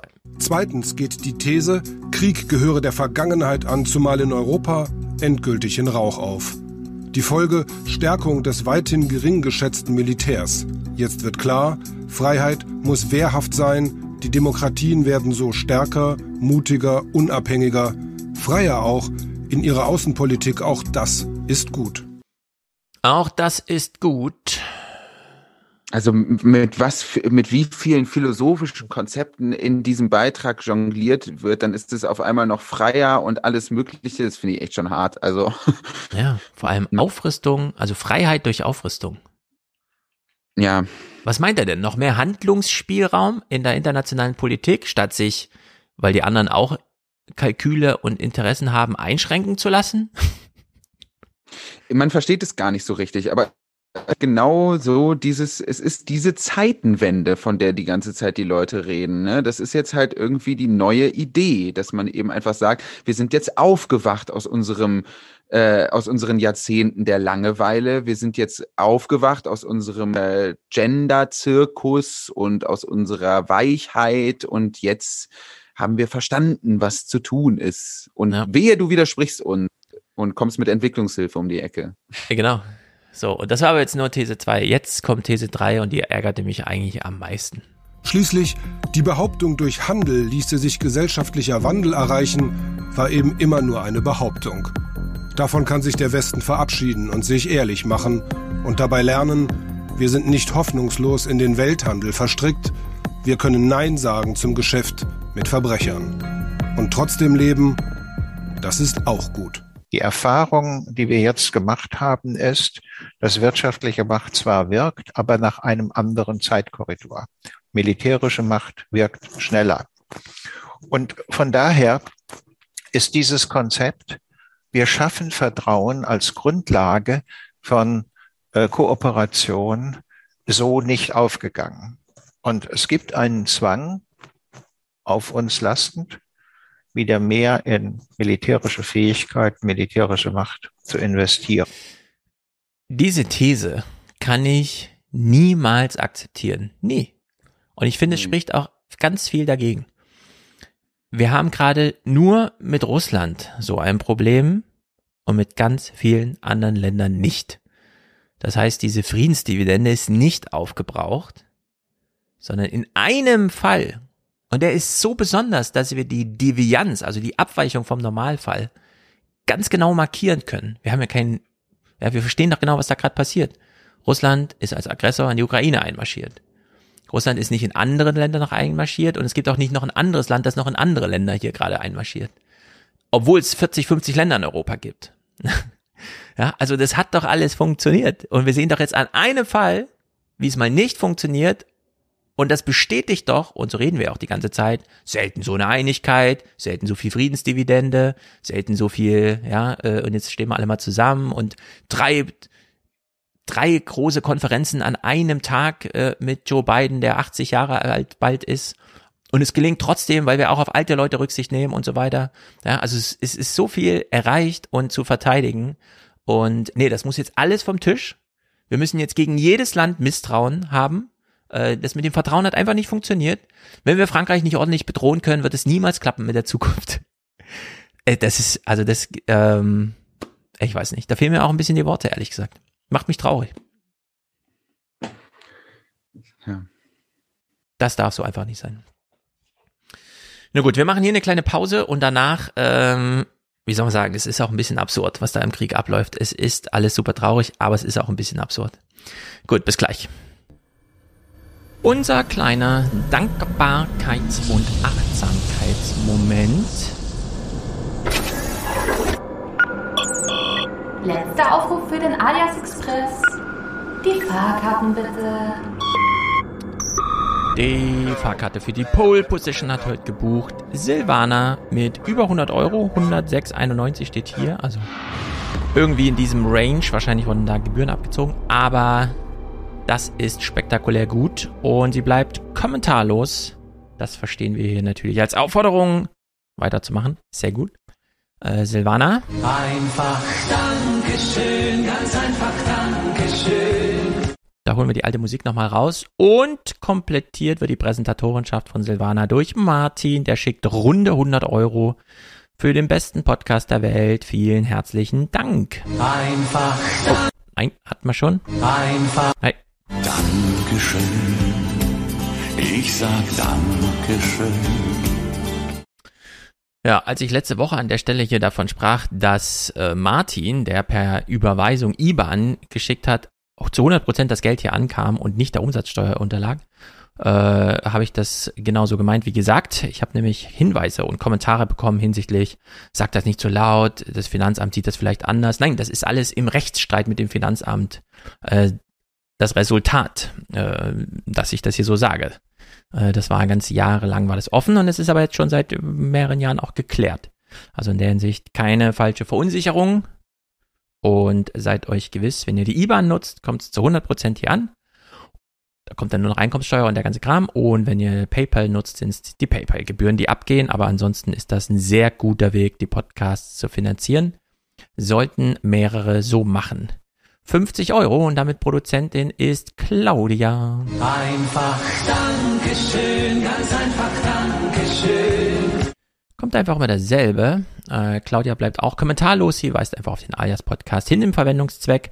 Da das Konto nur für, das, für den Podcast ist, kann man den Verwendungszweck füllen, wie man möchte. Es, man muss keinen Hashtag oder so verwenden. Claudia, eine andere Claudia. Oh, zwei Claudias in der Produzentenschaft sehe ich hier. Sehr gut. Sie schreit für 4840. Vielen Dank für den tollen Podcast. Eine immer gern zuhörende 50erin aus Coswig in Sachsen. Wir grüßen natürlich nach Sachsen. Dankeschön, das möchte ich dir sagen. Dankeschön. Ah, seht ihr? Beide 50 Euro. Okay, oder sehr formal. Äh, 48,40 werden mir angezeigt, weil 1,60 Euro PayPal-Gebühren abgezogen wurden. Gut, heute hier mal ein bisschen in die Manufaktur. Jan unterstützt und schreibt weiter so. Liebe CDU, lieber Armin Laschet, danke für eure Unterstützung. Aha, gleich mal Dank bei der CDU. Warum auch nicht? Äh, Dieter ist hier dabei mit einem Unterstützerbeitrag. Josephine aus Hagenow wünscht Frieden und Freiheit. Oh Mann, das wünschen wir uns alle. Ich sag Dankeschön ein bisschen grusam. Und Anja ist hier auch oben dabei. Sehr gut, ich freue mich. Haben die Frauen, die hier zuhören, meine Rufe nach euch gehört? Andreas hat ein Monatsticket alias Express. Anja, noch eine weibliche Unterstützerin. Oh, jetzt doppeln sich aber die Namen. Zwei Claudias, zwei Anjas. Vielen Dank und Grüße an Mick. Die Mick-Grüße sind natürlich hiermit schon ausgerichtet, denn er hört natürlich wahrscheinlich zu und werden natürlich beim nächsten Mal nochmal aktualisiert. Freut mich, dass hier so viele Mick-Fans dabei sind, denn ich bin ja auch einer. Erik, alias Podcast Springen klingt die Münze. Wohlan, Kutscher. Spanne er die Pferde ein und spute sich, denn springend klingt die Münze. Mitya mit Liebesgrüßen aus Niedersachsen, Unterstützung von Eckhard. Stefan dankt für jede Folge Podcast und freut sich aufs Buch. Das wird bald kommen. Marc unterstützt, Philipp ist dabei, Thomas dankt für den tollen Pod, ist Jim Kirk im Chat, Julian, Manfred und Ursula, glaube ich. Danke für die Arbeit und Informationen. Hadong, Grüße an dich. Martin, Thorsten, Andreas, Benjamin, lieben Dank, sagt er. Martin für die 3000 Daueraufträge. Wir sind auf dem Weg. Kai, kreativer Beitrag zum Chaos. Harald ist dabei. Sascha, Franz. Danke, bitte, gern geschehen. Danke Ihnen, Herr Zamperoni. Das sagen alle. Stefan, Cornelia, Fritz, Timo, Felix, Stefan, Jörg, Paul, Michael, Jan, Hendrik, Jonathan, Finn, Bastian, Selene, Investitions Stop and Go. Ich sag Dankeschön.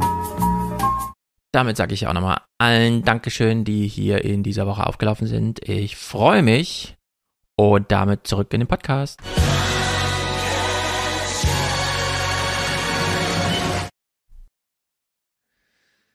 So, wie ist die Stimmung im Krieg? Und ja, es ist ja Krieg. Und was soll man sagen? Ähm, Journalisten reden darüber und ich fand es ein bisschen überraschend. Deswegen, wir können uns den Kopf darüber zerbrechen, dass es auf der einen Seite alles wahnsinnig schlimm ist und wir auch die psychologischen Tricks kennen. Naja, irgendwann ändert man die Perspektive, man normalisiert, man hypernormalisiert, man versucht das Positive darin zu sehen, so wie Caroline Emke beschrieben hat. Am hoffnungsvollsten sind die Leute da, wo es eigentlich für uns keine Hoffnung gibt, weil sie sich nicht so in Details ihres Lebens verstricken, dann doch mal das große Panorama sehen und irgendwie sich durch den Alltag kämpfen, weil es könnte ja nächstes Jahr alles besser sein. Und diese Art von Stimmung kann man zumindest mal dokumentarisch festhalten in der Ukraine, zum einen hier von einem Journalisten. In der Stadt Sumy im Nordosten der Ukraine stellt der Journalist Andrei Kramtschenkow fest, wie sehr die vergangenen Wochen seine Region verändert haben. Russland ist nur 30 Kilometer entfernt. Uh, Viele Menschen haben hier vor der Invasion Russisch gesprochen und hatten pro-russische Ansichten. Aber jetzt gibt es viel Hass auf Russland. Wir haben schon einen Witz, dass Putin ein Denkmal bekommen sollte, dafür, dass er die Ukraine ukrainischer gemacht hat. Ja, da könnten wir auch eins in Brüssel aufbauen. Das ja, wollte ich gerade sagen. Also das hat ja schon so self-fulfilling prophecy-Züge, ne? Dass halt Putin immer irgendwie äh, Angst hatte vor einem geeinten Euro gegen ihn agitiert und seit einem Monat hat das. Ja, genau. Er hat es im Grunde selbst hergestellt und wir wissen auch noch nicht genau, wie wir damit, ja. Also das ist ja auch, ich habe das vorhin so Christian Lindner als die Kriegsdividende, aber es gibt ja da eine Kriegsdividende, aus der wir auch schöpfen und gewinnen können. Und es ist eben nicht nur militärische Konzentration, also kognitiv, die da jetzt so stattfindet, dass man, man kümmert sich ja gerade nicht nur um Militärhaushalte, sondern wenn man die Politiker so sieht, wie sie sich beim Außenminister treffen und bei dem NATO-Gipfel treffen, das ist ja echt eine andere Stimmung, das muss man ja schon sagen. Und hier hören wir vom Pen in der Ukraine Andrei Kurkov, der in so eine ähnliche Richtung argumentiert. Äh, ja, das ist äh, schrecklich zu sagen, ja, aber äh, solche Tragödie äh, helfen einer Nation besser, sich zu verstehen und besser in Zukunft zu gucken. Weil jetzt man in Ukraine sieht, äh, europäische Zukunft viel klarer für Ukraine als vor fünf Jahren oder für, vor drei Jahren. Mhm, mhm, mhm. Meinst du, wir können so langsam anfangen, ähm, dass, wie soll man sagen, wir sind nicht besonders betroffen insgesamt, aber das anzunehmen, die positiven Seiten in dieser Hinsicht so zu sehen?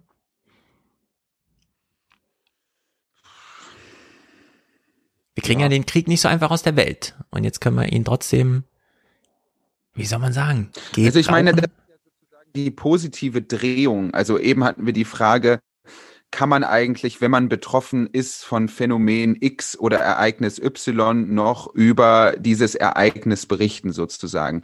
Und ich meine, es ist doch gut und umso bescheuerter sind, sind diese hypermoralischen Weisungen, jetzt darf man nicht feiern gehen, jetzt muss man, jetzt darf man kein Karneval feiern. Es ist doch gerade äh, auch sozusagen es liefert doch Qualität, dass es Menschen gibt, die eben betroffen sind und die mit relativ kühlem Kopf sozusagen da auch draufschauen können. Von daher würde ich mal sagen, ja. Das ist sehr gut. Äh, genau. Das sind ja, das sind ja die Betroffenen, die so sagen, warum sollten wir als Unbetroffene also nicht in diese Richtung denken dürfen? Und dann muss man eben deutlich sagen, wir sind ja eben nicht diese alten Christen, die noch diese Idee von wir müssen aber leiden und uns das uns verdienen oder so, sondern nein, der Zustand ist, wie er ist und wir können trotzdem das Positive daraus sehen. Ja, also in die Richtung äh, würde ich auch so ein bisschen gehen. Und jetzt sehen wir einen Typen, der ist wahnsinnig gut drauf. Es ist ganz erstaunlich. Petro Poroschenko. Man hat ihn fast schon vergessen. Christian Sievers hat ihn im Gespräch. Petro Poroschenko war mal Präsident der Ukraine. Er ist Milliardär, einer der reichsten Männer des Landes. Er ist Oppositionsführer und er will jetzt mitkämpfen zur Verteidigung seines Landes. Ich grüße Sie nach Kiew. Guten Abend. So, für alle, die nur audiomäßig zuhören, beschreibst du uns jetzt das Setting. Du hast ihn schon nachgeahmt. Ja, er steht da halt irgendwie mit seinen Händen äh, knapp ja. unterm Kinn hält er sich sozusagen an seiner Schutzweste fest. Das sieht man als Szenario natürlich auch immer in den äh, überfüllten Innenstädten am Wochenende, wenn die Streifenpolizisten da durch die Menge warten. Wobei die, ähm, ich weiß nicht, die deutschen Polizisten scheinen ja immer so echte Griffe zu haben oder so, wo sie die Hände so reinschieben. Auch immer ja. den das, ich habe mich nämlich auch immer gefragt, warum macht ihr das denn und so. Also ich ähm, kann dir aus eigener Erfahrung sagen, nicht mit äh, schusssicheren Westen oder so, aber es ist fast eine natürliche Handbewegung. Ähm, Arme sind dann doch irgendwie schwer, sie schlendern rum, wie auch immer. Und es ist absolut beruhigend, sie einfach mal einzuhängen. Also man klemmt ja auch die Finger so dahinter, es ist absolut keine Bewegung dabei und endlich ist mal Ruhe so insgesamt, ja, man hat einfach ein, es ist fast wie eine Umarmung seiner selbst, also es ist eine, ich finde es eine ganz interessante Geste, die er hier ganz intuitiv einfach macht, er steckt ja nichts dahinter oder so, sondern er hat einfach so eine Weste an, vielleicht zum ersten Mal in seinem Leben und jetzt hat er da die Hände so drin und Sprache schon auch ganz interessant, weil es äh, sieht ja irgendwie auch ganz interessant aus. Ne? Er ist da sozusagen halt gerade ausgerüstet mit äh, mit dieser Weste, aber es hat trotzdem noch irgendwie etwas Ausharrendes, beinahe Entspanntes, wenn er da halt irgendwie so, so steht, ist eigentlich, ja. Aber ja. dahinter, die Jungs sehen irgendwie auch gar nicht so, die sind nicht in Teelaune, hat man den Eindruck. ja, man sieht an die beiden Soldaten in voller Montur hinter ihm, dass er noch nicht fertig ausgerüstet ist. Erstmal nur, er ist, er ist erstmal nur mental bereit und äh, der Rest kommt dann aber noch. Ja, die Ausrüstung steckt wahrscheinlich im Auto da hinten. Es könnte allerdings auch sein eigener Sicherheitsdienst sein. Ob die jetzt mit dem Krieg zu tun haben oder mit seiner Sicherheit, das ist ein bisschen unklar. Und wenn man ihn reden hört, wir haben ja schon viele Gespräche insgesamt gehört und geführt über Zelensky. Wie er es macht mit den Medien, mit den sozialen Medien, mit seinen eigenen Medien und so weiter und so fort. Und Poroschenko dachte sich hier so ein bisschen, kann ich auch. Wir sehen, es sieht sehr martialisch aus im Hintergrund. Sind Sie jetzt auch Teil einer, einer Militäreinheit oder geht es vor allem um finanzielle Unterstützung? Bitte vergessen Sie die finanzielle Hilfe im Moment. Denn wir sind jetzt alle gleich. Das ist einer der Lieblingssprüche für Milliard von Milliardären. Geld ist nur ein Problem, wenn man es nicht hat. Ja. Und äh, da leidet er nicht drunter unter diesem Problem. Ich habe Zweifel, ob Sie die Situation hier in Kiew wirklich verstehen. Wir in Kiew verlieren jeden Tag Dutzende von Zivilisten. Hier ist das ukrainische Bataillon der Territorialverteidigung und dieses Bataillon steht weniger als 10 Kilometer entfernt von den russischen Panzern. Wir sind jetzt alle Soldaten. Man weiß nicht so richtig, was soll man jetzt denken, wenn man das sieht, oder? Der Krieg überfordert ja. einen sowieso und jetzt kommt sowas. Ja. Ich meine. Ja, keine Ahnung. Ja. Man kann nicht einfach sagen, man ist amüsiert. Obwohl man amüsiert ist, aber man darf es nicht sagen. Man darf nicht einfach sagen, es ist ja schon amüsant jetzt, was, was der Krieg so für äh, in welche Richtung er sich so entwickelt. Es ist wahnsinnig absurd und wir hören uns jetzt mal diesen einen Clip an, denn Was haben wir Zelensky zurückgewiesen mit seinen andauernden, die NATO soll sich beteiligen, wir brauchen eine Flugverbotszone, pipapo. Und in diesen, in diese Wunde sticht er natürlich auch, aber auf seine eigene Art und Weise. Die NATO wird nicht Kriegspartei. Er hat eine Absage erteilt an eine NATO-kontrollierte Flugverbotszone über der Ukraine und NATO-Friedenstruppen. Können Sie diese Argumentation verstehen, dass er einfach nicht möchte, dass der Krieg ja, sich auf ganz Europa ausbreiten könnte?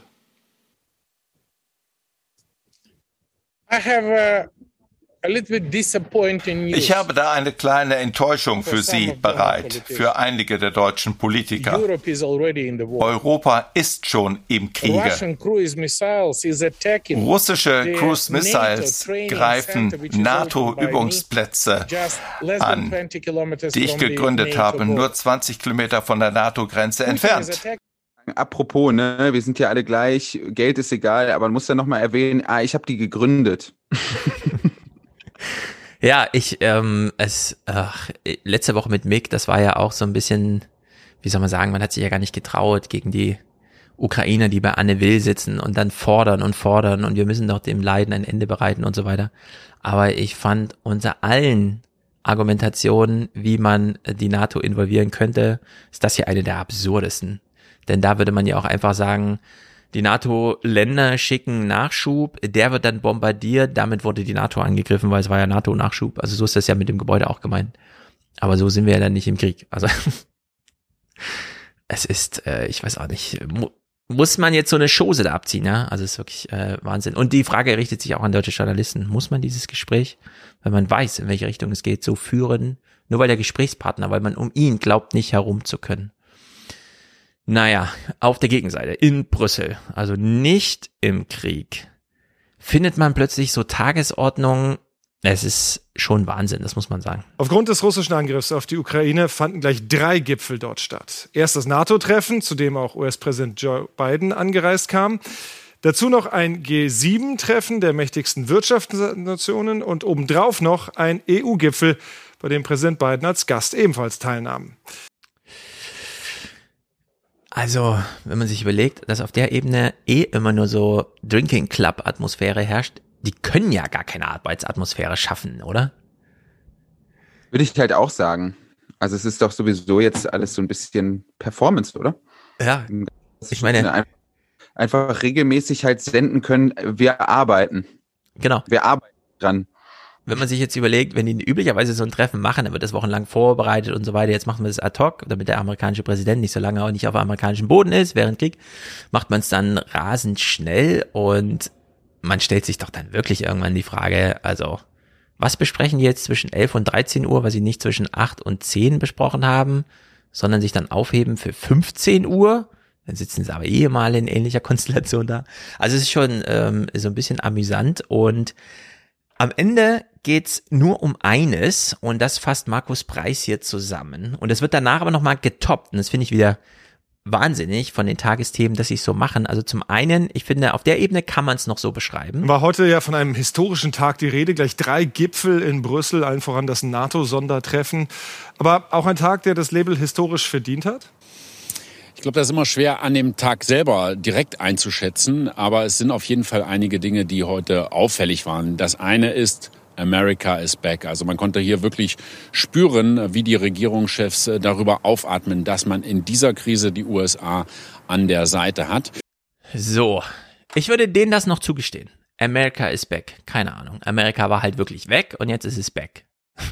ja, aber dieser Kommentar von Verena Bünden, der hier nachgeschoben wird.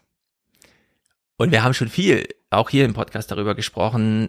Es ist halt ein Krieg, über den kann man Bericht erstatten, aber unsere Handlungsoptionen als Zuschauer sind 0,0. Das ist nicht wie bei Corona, wo es irgendwie heißt, ach so, Hände waschen so und so lang und so weiter. Ja, ich lade dir mal eine App runter, mach mal dies, mach mal das. Das ist ja hier alles nicht so.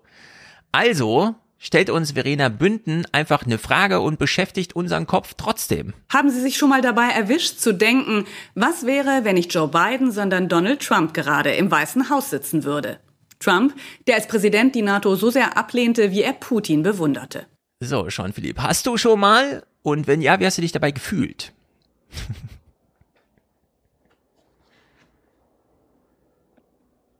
Toll, das war ein toller Gedanke. Ja. du, bist bestimmt ganz erlöst oh aufgewacht. Mann, oh Mann. Es ist nicht Donald Trump, aber was haben wir jetzt gewonnen? Wir können ja einfach, ich meine, selbst wenn man es ernst nimmt, ne, hätte sich Putin das getraut, hätte das ja wahrscheinlich während Trump gemacht. Hat er aber nicht. Er hat auch auf das Ende von Angela Merkel gewartet. Warum eigentlich? Das sind ja auch alles so Fragen, die man sich ja, wenn man schon wirklich stellen könnte, wird aber alles nicht gemacht, sondern hier wird einfach uns so eine Frage hingeworfen, ja. So, äh, jetzt stehen wir vom Joghurtregal und ja, also angenommen, der Lieblingsjoghurt ist halt weg. Was nimmst du dann? Diesen oder jenen? Also ist wirklich äh, absurd. Und noch absurder, und jetzt wird es auch ein bisschen knifflig, um jetzt die Szenerie aus dem Krieg heraus von Brüssel jetzt nach Russland äh, zu ich bin mir nicht ganz sicher, ob man äh, hier auch jetzt so langsam anfangen könnte, Kabarett draus zu entwickeln. Christian Semm in Moskau. Wir würden ja gerne in Putins Kopf reinschauen. Wir können es nicht. Stattdessen wird jedes Detail in diesen Tagen genau analysiert und es gibt tatsächlich einige Merkwürdigkeiten. Der russische Verteidigungsminister war seit fast zwei Wochen nicht mehr in der Öffentlichkeit gesehen worden. Wo ist Sergei Shoigu? Ja, das fragen sich nicht nur viele hier in Russland, sondern auf der ganzen Welt. Zum Beispiel sagen die Amerikaner, Sie hätten versucht, jetzt schon seit über einer Woche Shoigu äh, ans Telefon zu bekommen und das würde nicht klappen. Und man muss wissen, diese militärischen Kontakte, ähm, die es noch gibt, die sind sehr wichtig, um eine mögliche Eskalation dann doch im direkten Kontakt ähm, zu verhindern. Wir sagen immer Putins War. Und jetzt geht das vier Wochen und zwei Wochen davon ist der Verteidigungsminister gar nicht aufzufinden. Den haben wir irgendwie nicht ans Telefon gekriegt. Der hat auf nicht hören. genau, der ist gerade sehr beschäftigt oder sowas soll das heißen. Also ja, keine Ahnung, vielleicht hat er vergessen im Spam-Ordner nachzugucken, hat das aktuelle Memo nicht bekommen. Ich weiß es nicht so ganz genau. Ja, also irgendwas, irgendwas ist da. Ich finde das, weiß nicht. Äh, wenn man keinen guten Journalismus dazu machen kann, weil es nichts zu berichten gibt, aber die Frage steht trotzdem im Raum, bis hin zu, haben Sie auch schon mal drüber nachgedacht, wie es wäre, Trump wäre noch Präsident? Ich finde, man muss das hier mal durchspielen. Irgendwie, was bedeutet das so insgesamt? Wie kann so eine Armee funktionieren, wenn ihr Chefe nicht da ist? Das würde man sich ja bei der Bundeswehr auch fragen, ne? Wie, wie funktioniert eigentlich so, ein, so eine Kameradschaft und so weiter, wenn die Befehle plötzlich aus anderen Richtungen kommt und niemand weiß, wo der Verteidigungsminister ist? Weil da stellt man sich ja die Frage, was passiert eigentlich mit mir als normalen Soldaten als nächstes? Oder mit meinen Vorgesetzten, ja? Wenn selbst oben kein Vertrauen mehr darin ist, dass einfach eine Befehlskette da ist, sondern man dann so im Dunkeln gelassen wird. Also ist ja wirklich wahnsinnig bescheuert. Und dann ist halt die Frage, was ist, wenn das wirklich nur so ein kleiner Hinweis darauf ist, dass es nicht gut läuft? Jenseits aller kreml-logischen Deutungen wird eins immer klarer.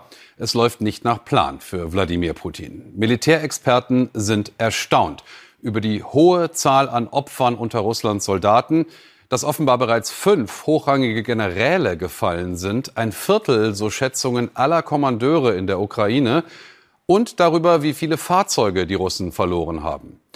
Heute dann dazu diese Bilder. Feuer am Hafen von Berdjansk am Asowschen Meer, ein ukrainischer Hafen in russischer Hand, wo schweres Gerät und Nachschub ankommen für die Invasionsarmee.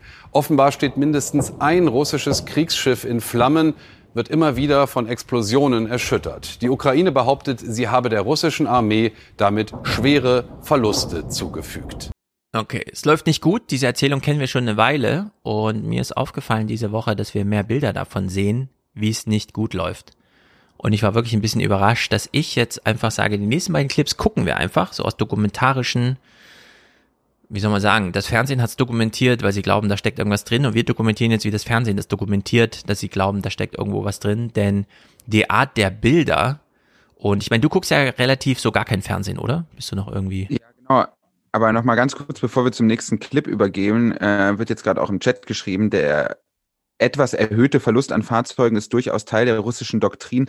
Es gibt auch von The Daily wieder eine super Folge dazu, äh, wo sie eine Journalistin da haben, die auch den Tschetschenienkrieg damals sozusagen mit äh, beobachtet hat und die da halt einige Parallelen ausmacht. Mir fehlt ehrlicherweise das Wissen, um das zu beurteilen, aber es gibt durchaus auch namhafte Menschen, die sagen, so schlecht läuft das für Russland militärisch nicht unbedingt. Kann man sich vielleicht an der Stelle als Randnotiz nochmal äh, anschauen. Aber jetzt zu deiner Frage, nein, ich gucke kein Fernsehen. Ah, gut. Dann siehst du jetzt Clips, von denen ich dir sage, die waren diese Woche in der vierten Kriegswoche das erste Mal so zu sehen. Ich war ein bisschen überrascht. Ansonsten kennen wir das immer nur von Al Jazeera, ist ganz nah dran am Irak Nuklearkrieg. Wir sehen das alles mehr so im Panorama. Ja, wir kriegen dann so Städte, wo es qualmt, so wie hier irgendwie am Hafen. Wir sehen nicht wirklich, was da auf dem Schiff vor sich geht. Das ist aber jetzt anders gewesen im Heute-Journal am 24. Wir kriegen zum einen so einen Bericht. Der Frühling kommt in Osteuropa, die gefrorenen Böden tauen auf. Felder und Wiesen verwandeln sich in Matschwüsten. Der Albtraum jedes Panzerfahrers. Jetzt können sie ihre größte Trumpfkarte, die Kombination aus Feuerkraft und Geschwindigkeit, nicht ausspielen. Müssen sich an befestigte Straßen und Wege klammern, stehen im Stau. Und werden so zum leichten Ziel der Ukrainer. Mit Panzerabwehrwaffen und Artillerie verwandeln sie oft die Vormarschstraßen in Todeszonen. Besonders auf Tanker und Laster mit Nachschub und Munition haben sie es abgesehen. Also irgendwer fliegt mit kleinen Spielzeugdrohnen über diese Städte, wo diese Konvois durchfahren und filmt, wie die da abgeschossen werden und wir kriegen diese Bilder jetzt. Ja, das hat mich ehrlicherweise äh, total schockiert und zwar genau aus dem Grund, den du eben schon mal angerissen hast. Ich habe halt einfach für den Podcast, für die Podcast-Vorbereitung zum ersten Mal seit vier Wochen überhaupt Fernsehen geguckt. Und da ist mir dann halt, also bei Twitter bekomme ich halt diese ganzen Bewegbilder nicht reingespült. Das liegt einfach an meiner Blase. Da, da, da kommt sowas nicht vor. Das dann so mal zu sehen, ist schon krass. Ah, und die Berichterstattung war hiermit nicht zu Ende, sondern das war nur dieser kleine Einstieg. Es fehlt an allem. Sogar Proviant ist oft Mangelware. Bilder von Überwachungskameras zeigen russische Soldaten beim Plündern von Supermärkten. Schlecht für die ohnehin angeknackste Kampfmoral der Truppe, deren Verluste täglich steigen. Die Verteidiger nehmen sie mit modernen Abwehrwaffen unter Feuer. Bis zu 500 dieser leichten Raketen werden pro Tag verschossen, berichten westliche Geheimdienste. Auch am Himmel sind die Invasoren nicht sicher. Stinger-Flugabwehrsysteme machen ihnen das Leben schwer. Mehr als 41.000 moderne Waffen hat der Westen bisher geliefert. Und sie machen einen Unterschied. Darüber sind sich Experten einig. Also, das ist eine neue Art von Berichterstattung. Üblicherweise werden wir darauf vorbereitet. Das wird irgendwie kurz reflektiert. Wir zeigen Ihnen jetzt Bilder und so weiter, pipapo. Ja. Weil das ist schon, äh, ja, ich will jetzt nicht sagen, das ist, wie man es kennt als Szenerie aus irgendwelchen Kriegsspielereien oder so. Also jetzt Computerspiele. Aber es ist schon irgendwie anders. Und vielleicht will man uns aber auch keine Ahnung, insgeheim vorbereiten? Christian Sievers macht mal diese kleine Anmerkung. Das mag sich jetzt erstmal paradox anhören, aber je schlechter es für Wladimir Putin in der Ukraine läuft, desto größer wird die Befürchtung im Westen, er könnte mit dem Rücken an der Wand zu chemischen Waffen greifen, zu biologischen oder gar atomaren. So, und das ist ja die Angst, die wir Was haben. ist denn jetzt daran die Paradoxie? Ja, diese Idee von, äh, wenn wir ihn in die Enge treiben, bleibt ihm irgendwann nur noch der rote Knopf. So als ginge es mit dem roten Knopf leichter als ein Panzer zu fahren. Also als wäre eine Atombombe zu äh, launchen leichter. War es natürlich im zweiten, äh, damals im Kalten Krieg wahrscheinlich, nach den Erzählungen, die man heute hat. Aber so habe ich ihn jedenfalls verstanden. Es setzt natürlich auf so einer Idee von, also auf so einer vulgär psychologischen Idee auf, ne, dass wirklich am Ende Putin entscheidet und dann nicht um ihn herum ein auch soziales Szenario entsteht, wo man ähm, ihn dann auch aus dem Spiel nimmt. Und wir wissen alle nicht, wie das da funktioniert. Wir wissen aber aus den Büchern mit Donald Trump, dass die Nancy Pelosi schon mal bei dem Mark Milley als obersten Befehlshaber, äh, also militärischerseits, mal angerufen hat, um sich zu vergewissern von Seiten des Kongress, wie einfach denn so eine Atombombe gezündet werden kann. Und dann hat Mark Milley sie beruhigt mit, nein, nein, nein, nur allein der Wille des Präsidenten reicht da nicht, ähm, sondern der wird dann nur ausgeführt, wenn auch die äh, Soldaten eine inhaltliche Notwendigkeit sehen. Also es reicht nicht alleine die politische Legitimation, sondern man muss auch inhaltlich nachvollziehen, um was es da geht. Was für viele überraschend war und könnte man sich ja durchaus vorstellen, dass es in Russland auch sowas ähnliches gibt. Wenn nicht noch andere Vorkehrungen, man weiß ja nicht, wie die da wirklich über Putin gerade denken. Nachdem da fünf Generäle einfach äh, verschwanden und selbst der Verteidigungsminister nicht mehr aufzufinden ist, ja, das ist ja alles Wahnsinn. Und auf der anderen Seite sitzt Sönke Neitzel, der Militärhistoriker, der einzige, den wir haben, wie Christian Sievers immer betont, und beruhigt uns auch nochmal so ein bisschen zumindest. Herr Professor Neitzel, das ist ja ein Gespräch, das man eigentlich am liebsten gar nicht führen möchte. Ähm, Sie nicht, ich nicht, das habe ich vorhin schon gesagt. Jetzt müssen wir eine Sache sagen, die vielleicht so ein bisschen Hoffnung gibt. Denn die NATO sieht aktuell keine Anzeichen, dass Russland tatsächlich ganz konkrete Vorbereitungen treffen würde für so einen Atomwaffeneinsatz. Heißt das, wir würden das in jedem Fall mitbekommen? Wir haben das sehr, sehr gut überwacht? Also nach allen Erfahrungen, die wir haben, auch aus dem Kalten Krieg, ähm, weiß die NATO sehr genau Bescheid, was äh, im nuklearen Bereich in Russland passiert. Und als Putin kurz nach dem Beginn des Angriffskrieges verkündet hat, ähm, er würde die Einsatzbereitschaft der Nuklearstreitkräfte erhöhen, hat die NATO nichts dergleichen festgestellt. Das war also zunächst eine verbale Drohung und keine reale Drohung.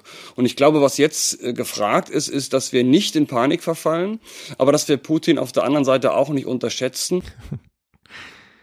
Wenn ich das so höre, meine Frage an dich, wenn er jetzt sagt, die NATO hat es beobachtet, dass es nur zu einem Wortgefecht kam, aber in Russland gar nichts wirklich aktiviert wurde kommt dann in dir nicht so ein Gedanke auf, vielleicht können sie es nicht so gut beobachten?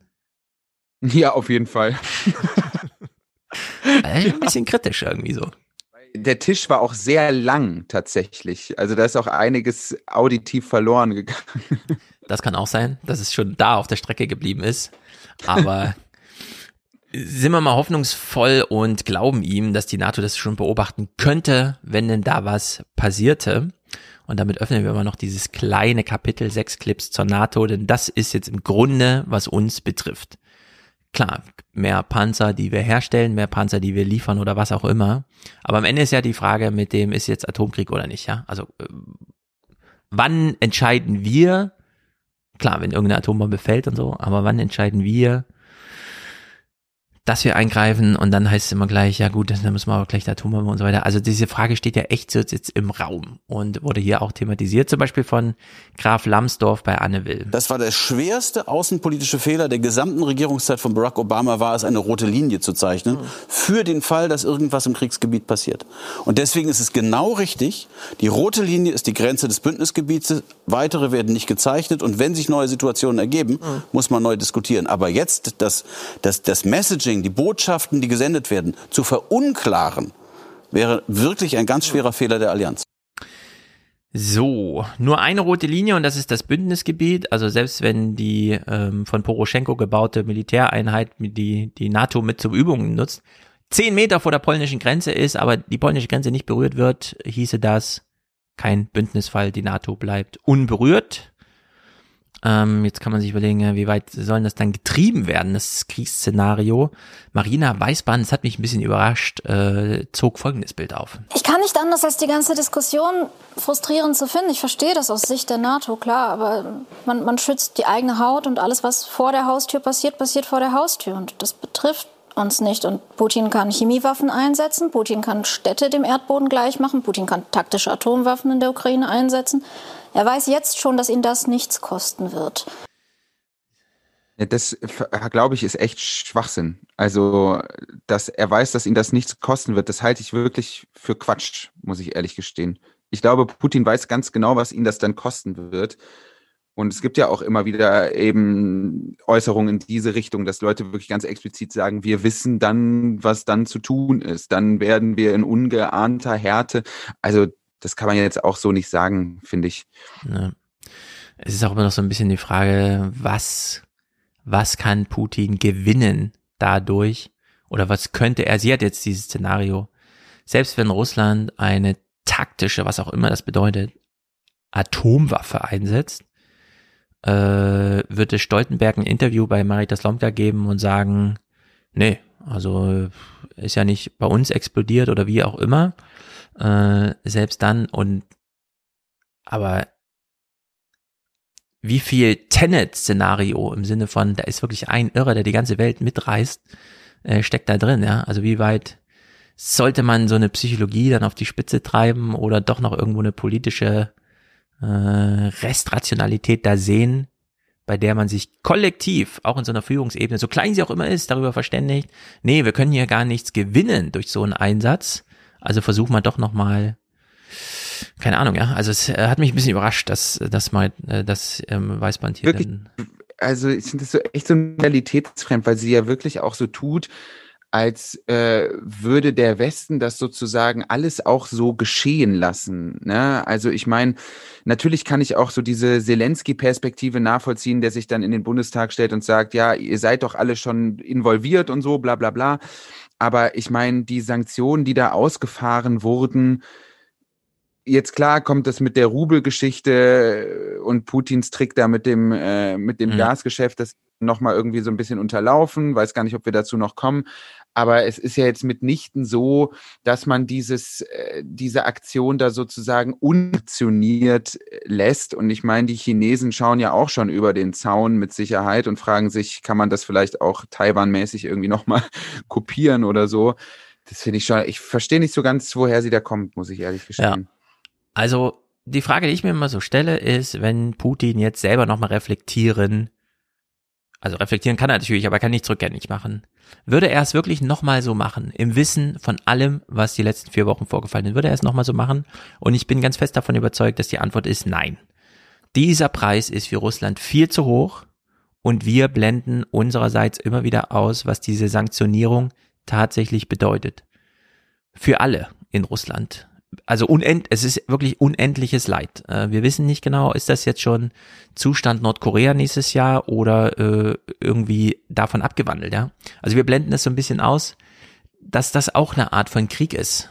Äh, man kann Städte mit Bomben in Schutt und Asche legen oder und da gibt's äh, große Bücher, die sich einfach mal Detroit genommen haben, auch Fotobände, ja, Detroit. Der Wirtschaftskrieg in Detroit führte dazu, also Abwanderung der Automobilindustrie und so weiter mit riesigen Werkshallen, wo früher die Autos hergestellt wurden, die jetzt einfach aussehen, als hätte man sie bombardiert. Aber sie wurden nie bombardiert. Aber jetzt sehen sie genauso aus. Diese Städte sind nicht zu unterscheiden von Bombardements. Hat nur ein bisschen länger gedauert, war halt Wirtschaftskrieg und kein Bombenhagel. Nur nicht, äh, auf der Zeitachse unterschiedlich. Genau. In der Zeitdimension äh, unterschiedlich, aber in der Sachdimension da wurden so viele Biografien zerstört, äh, Städte wirklich auf links gedreht und so weiter. Und das tun wir gerade, das muss man auch als Kriegsakt so ansehen, äh, man kann ihn ja durchaus dann rechtfertigen, tun wir auch gerade mit sehr vielen russischen Städten. Und da jetzt äh, so ad hoc, so eine Atombombe explodiert einfach wahnsinnig schnell. Also da kann man auf der Zeitdimension gar nicht mehr eingreifen. Diese Sanktionen, könnte man jeden, Mann, jeden Tag von heute auf morgen einfach äh, so weit rückabwickeln, wiederherstellen. Die Frage ist halt nur, kann man die Bedingungen dafür schaffen, ja, diese arabischen oder wie auch immer diese Punkte heißen, von denen Alexander Kluge da sprach. Äh, das ist einfach, ähm, ja, das ist schräg, wie wir das diskutieren. Und zwar, wie mir jetzt auffällt, immer wieder in, bei Anne Will, einfach jede Woche aufs Neue. Stoltenberg allerdings hat am 23. Äh, nochmal eine zweite, andere rote Linie eingezogen. Er ist immerhin der Chef der NATO, als das Graf Lambsdorff eben tat. Jeglicher Gebrauch von chemischen Waffen würde völlig die Natur des Konflikts verändern. Das wäre eine himmelschreiende Verletzung internationalen Rechts. Und die Verteilung von chemischen und biologischen Waffen in der Ukraine könnte direkte Konsequenzen auch für die Bevölkerung in NATO-Staaten Europas haben. So, es ist also doch wieder die rote Linie mit den Dingsterbums. Adiabatischer Punkt. Danke, Auslöseschnur, falls das so richtig von mir vorgelesen ist. Jetzt hat Stoltenberg hier gesagt, die rote Linie ist das Giftgas und wir haben von Joe Biden in der Polenrede heute oder gestern schon gehört, er sorgte wieder für Unklarheiten. Will er jetzt Regime Change? Ja? Ich werde sagen, ja klar, kann man doch mal formulieren. War also ein bisschen, hm. Jetzt hören wir mal genau hin, was er hier sagt. Äh, ich habe es nämlich nicht so ganz verstanden. Also inhaltlich, also akustisch schon, inhaltlich nicht. Aber es wurde auch nicht groß aufgegriffen. Sie haben ja vor Chemiewaffen gewarnt. Haben Sie da bestimmte Geheimdienstinformationen? Ich kann das nicht beantworten. Ich kann Ihnen keine Geheimdienstinformation geben. Und zweitens, wir würden auf einen Angriff antworten, und zwar mit genau den gleichen Mitteln. Ja, haben Sie irgendwelche, und dann sagt er, ähm, ja, wir würden auf die gleiche Art mit denselben Mitteln antworten. Das meint er nicht, oder?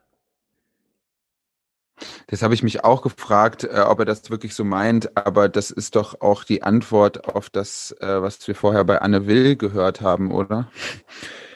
Dass es eben nicht der Fall ist, dass man das dann so. Ja, es gibt halt bei Westwing oder so, wo das so ein bisschen beschrieben wird, wie es im Weißen Haus zugeht, so Beschreibung, wie es ist, wenn der Präsident entscheiden muss, wie reagiert man jetzt auf so einen Angriff irgendwo und man versucht dann so auf gleicher Ebene also mit dem gleichen Schaden. Die schicken drei Marschflugkörper, also schickt man selber drei und nicht vier. Um das nicht zu eskalieren, aber eben auch nicht zu zeigen, wir sind nicht zu locker. Aber das, das geht halt nicht bei chemischen Waffen. Ja. Also man kann nicht sagen, als Präsident ja irgendwie, also wenn die mit chemischen Waffen bombardieren, dann reagieren wir auf dieselbe Weise. Es, oder es wurde komisch übersetzt, keine Ahnung. Es ist irgendwie ganz komisch gewesen. Und interessanterweise waren die äh, Flugverbotszonen auch noch nicht vom, also kamen wieder auf den Tisch jetzt die Woche. Die Ukraine führt einen verzweifelten Abwehrkampf gegen Wladimir Putins Invasionsarmee und sie wünscht sich dringend mehr Hilfe vom Westen. Noch deutlich mehr Hilfe. Idealerweise eine Flugverbotszone, die von der NATO durchgesetzt werden müsste. Das klingt auf den ersten Blick nach Ordnungsbehörde. Es ist aber mit so erheblichen Risiken verbunden, dass weder NATO noch etwa die deutsche Regierung den Schritt gehen wollen. So, denn damit verletzen wir den, und jetzt kommt die Aufklärung hier nochmal. Jürgen überlegt, abatischer, nein, das ist falsch. Apathischer, nein, ist auch falsch. Und die richtige Antwort ist von Jan, abarischer. Jetzt, wo ich das so lese, fällt es mir auch wieder auf. Es ist der abarische Punkt. Also da, wo absolutes Gleichgewicht herrscht, wo alle sagen können, egal welche Partei ich wäre, äh, ich fühle mich hier nicht fair, aber ausgeglichen behandelt. Und der Zustand wird natürlich immer schwerer zu finden, umso länger so ein Krieg eskaliert. Und das kriegt man mit so einer Flugverbotszone nicht hin, weil man nicht genau weiß, äh, wie man damit umgeht, dass man dann vielleicht doch kein Flugzeug abschießt. Weil, ja, man damit auf jeden Fall etwas auslöst, was dann auf der anderen Seite wieder versucht wird, ausgeglichen zu behandeln. Trotzdem, Zelensky lässt sich beim NATO-Treffen zuschalten und fordert sie. Der zugeschaltete ukrainische Präsident Zelensky spricht auf dem Treffen erneut von einer Flugverbotszone und fordert deutlich mehr Waffen, unter anderem Panzer. Eingreifen in den Krieg will die NATO nach wie vor nicht. Also auch keine Flugverbotszone. Dennoch schickt sie Waffen zur Verteidigung. Eine Gratwanderung. Ja, also keine Flugverbotszone. Wir können, ich finde, auch noch mal ein bisschen durchatmen, deswegen. Ja, auf jeden Fall. Hundertprozentig. So, 22 Uhr. Ich wollte es ja immer ein bisschen knapper halten jetzt. Ähm, ich habe hier noch so einen Themenblock Mariupol. Es ist wahnsinnig traurig, sich das anzugucken. Ich glaube, wir machen es einfach nicht. Äh. Und das ist so ein bisschen, wir können es uns eben erlauben, einfach zu sagen, wir machen es nicht, aber es findet trotzdem statt wir, wir, wir gedenken auch einfach ein bisschen der Stadt. Das ist wirklich wahnsinnig schlimm, was da passiert. Man versucht da irgendwie mit Bussen hinzufahren. Ich habe gelesen, Frankreich versucht jetzt äh, so einen Korridor aufzumachen. Von russischer Seite aus gibt's wohl Entführungen vieler Menschen, die dann irgendwie nach Russland gebracht werden und dort dann so als Befreite missbraucht zu werden für die Propagandashose. Es ist wirklich wahnsinnig schwierig. Ich würde sagen, zum Abschluss nehmen wir uns mal ein Thema, das gar nichts mit all dem zu tun hat. Nicht mit Krieg, nicht mit der Ukraine, sondern mit Autos. Ja gut, es hat ein bisschen mit der Ukraine zu tun, aber nur unter äh, peripheren äh, Gesichtspunkten das Tesla-Werk ist fertig und wir hören uns mal äh, zwei kleine Clips inklusive Olaf Scholz dazu an. Elon Musk zelebriert den Moment. Die ersten seiner Teslas aus der neuen Gigafactory Berlin-Brandenburg stehen abfahrtbereit auf dem Produktionsband. Künftig sollen im Jahr 500.000 dieser Autos hier gebaut werden. Jedes Fahrzeug, das wir hier produzieren, ist ein Schritt hin zu einer Zukunft mit nachhaltiger Energie. So, pipapo. Ich war ein bisschen überrascht. Ich wusste nicht, dass das Ding schon fertig ist. Und jetzt sind sogar die Produkte, die dort hergestellt werden, schon fertig. Also Wahnsinn. Ja, es ist schon ein bisschen skurril, das auch so zu sehen. Und dann äh, es ist so eine Gesamtperformance, die so ein bisschen, also die einfach gut inszeniert ist. Ne? Dann äh, hängen da noch irgendwie die Arbeit ihren gelben Westen rum und sind auch alle so geil. Chefe tanzt, hammer nice. Ja. Äh, aber ich finde, da steckt auch wieder die Lehre drin, ähm, man kann versuchen, die alten Industrien umzumodeln oder man macht einen Neustart. Und hier ist mal wieder, es muss der Neustart sein. Wie lange hat VW gebraucht, um irgendwie das erste Elektromotor herzustellen, nachdem der Wunsch ja aufkam, auch in, dem in der Firma selbst. So viel Torpedierung auch intern, dass man sich da nicht selbst die Märkte kaputt macht und so weiter und so fort. Und jetzt kommt einfach einer von außen und krempelt das einfach mal um. Wir hören es ein bisschen an Olaf Scholzes Stimme. Jetzt entsteht an dieser Stelle im Osten Deutschlands in Brandenburg eine Fabrik mit einem international tätigen Unternehmen im Rücken, das Elektrofahrzeuge ausschließlich produziert. Ein gutes Zeichen dafür, dass die deutsche Einheit in dieser Weise richtig funktioniert. So, war das, ja. war das ein Versprecher, dass er gesagt hat, ja, also der die Autos ausschließlich produziert, der macht nichts anderes, der produziert die nur. Ähm, passt zumindest zum nächsten Clip, denn wir wissen, das ist ja sehr inklusiv dort. Er produziert die Autos, nur das ist auch alles äh, groß historisch aufgeladen. Es ist äh, die deutsche Wiedervereinigung, die ja nochmal bemüht wird und überhaupt, jetzt ist er ja der Kanzler und das gehört ja auch mit zur Zeitenwende, dass man jetzt hier mal so richtig durchstartet. Am selben Tage, am 22 kommt dann auch diese Meldung. Die wegen der Corona-Pandemie angespannten Lieferketten sind durch den Krieg noch mehr belastet. Nach den Mikrochips fehlen jetzt Kabelbäume. Mehr dazu von Anja Kohl aus der Frankfurter Börse. Die Ukraine stellt 80 Prozent aller Kabelbäume für die deutsche Autoindustrie her. Der Kabelbaum ist das Leitungsgeflecht im Auto, das Strom und Daten überträgt. Ohne ihn kann kein Auto fertiggestellt werden. Also, ich weiß nicht. Tesla kriegt alles alleine hin, selbst die Batterie wird da irgendwie im Werk mitgebaut und so. Und jetzt mangelt es hier nach den Chips an Kabelbäumen, weil man mal wieder alternativlos alles ähm, in der Ukraine herstellen lässt. Und jetzt ist man da völlig aufgeschmissen. Also über, diese Ab, äh, wie, wie, hat Christian diese Todeserklärung der Friedensdividende, ne? Das ist, das, äh, das, das passt vorne und hinten nicht zusammen. Friedensdividende ist der Normalfall unserer Gesellschaft. Das steht nicht zur Disposition und überhaupt und so. Und das sieht man hier mal wieder dass alle Räder stillstehen, weil Putin, äh, weil wir Putin ausgeliefert sind oder was. Das kann, das kann nicht der Zustand der Welt sein. Das ist so absurd. Ich finde auch Robert Habeck sah gar nicht so schlecht gelaunt aus in Katar. Ja, äh, das stimmt. Da diese Woche ja auch neue 20er ist und ich die letzten zwei Male hier im Podcast nicht geschafft habe, die Energiesachen noch mit einzufädeln und diesmal auch wieder 13 Clips offen sind, packe ich mal Highlights und bespreche die dann mit Wolfgang, weil ich es. ich habe einen, Stefan, ich habe einen Witz dazu, den würde ich gerne zum mhm. Abschluss noch erzählen. Ich habe das, also ich habe so ein bisschen Mitleid gehabt mit Robert Habeck, weil ich habe ihn da so gesehen in seinem leicht angeschwitzten Hemd da irgendwie in der prallen Sonne und er muss jetzt irgendwie so das organisieren, russisches Gas, ja, dann vielleicht doch irgendwie Gas aus Katar, hm, hm, hm, Mensch, äh, WM, bla bla bla.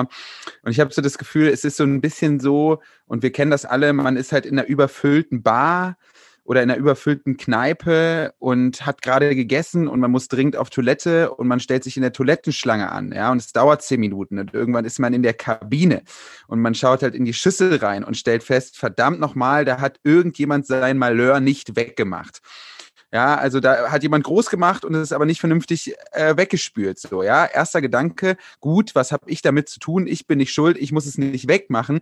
Dann erinnert man sich aber wieder, scheiße, draußen wartet ja direkt der Nächste in der Toilettenschlange, der weiß ja nicht, dass ich das gar nicht war. Mhm. Robert ist derjenige, der in der, äh, in der Toilettenkabine steht. Das, was in der Schüssel liegt, ist 16 Jahre Merkel. Und draußen steht der Wähler, dem es völlig egal ist, wer das jetzt verkackt hat.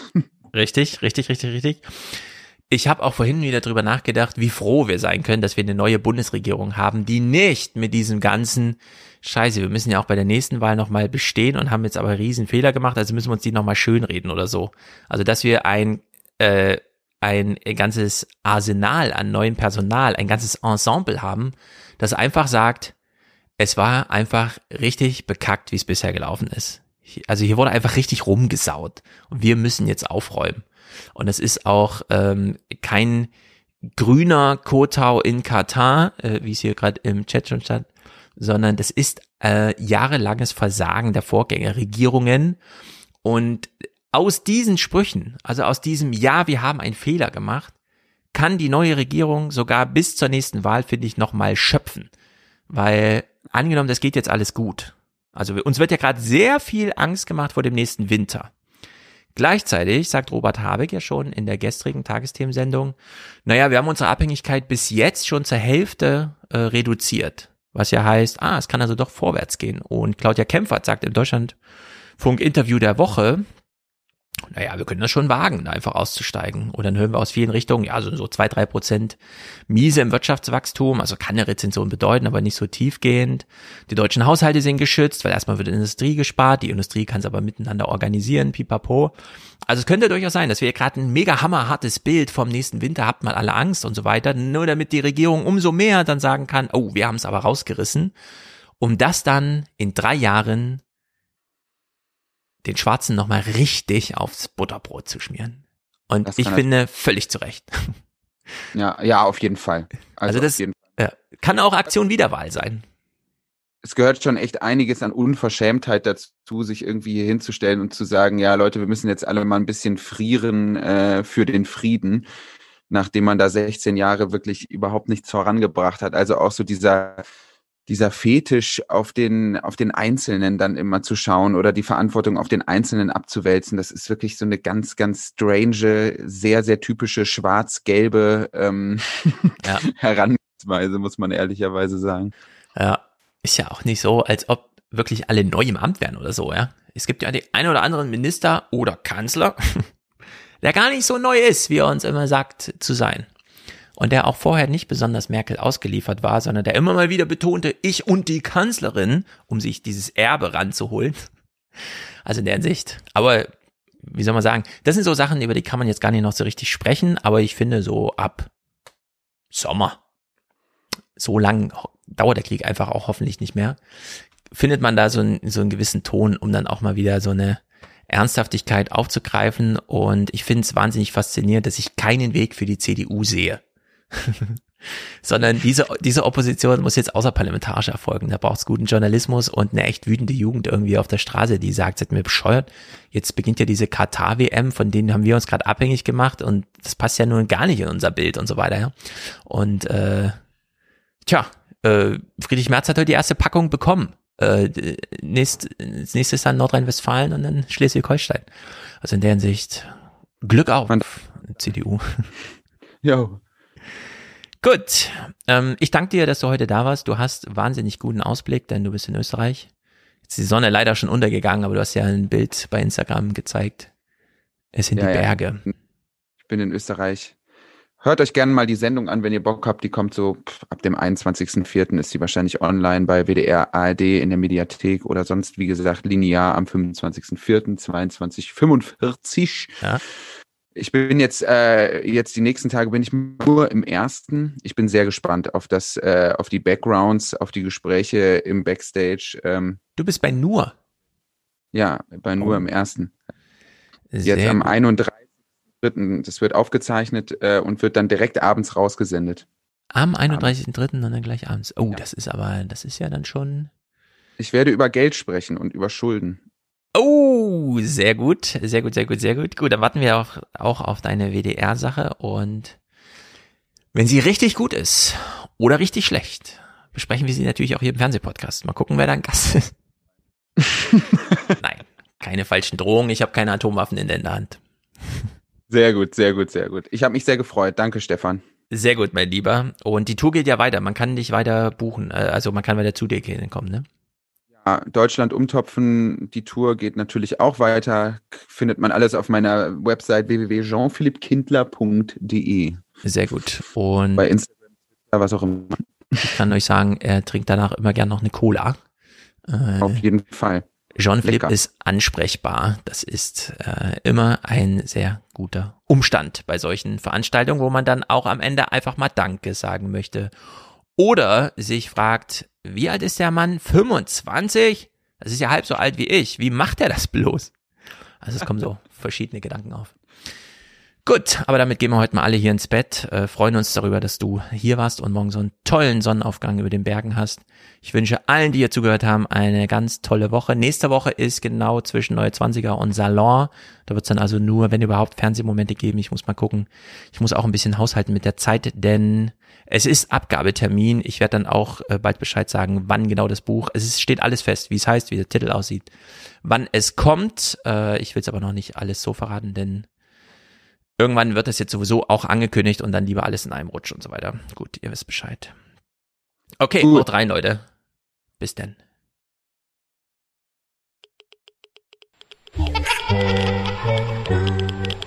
Wenn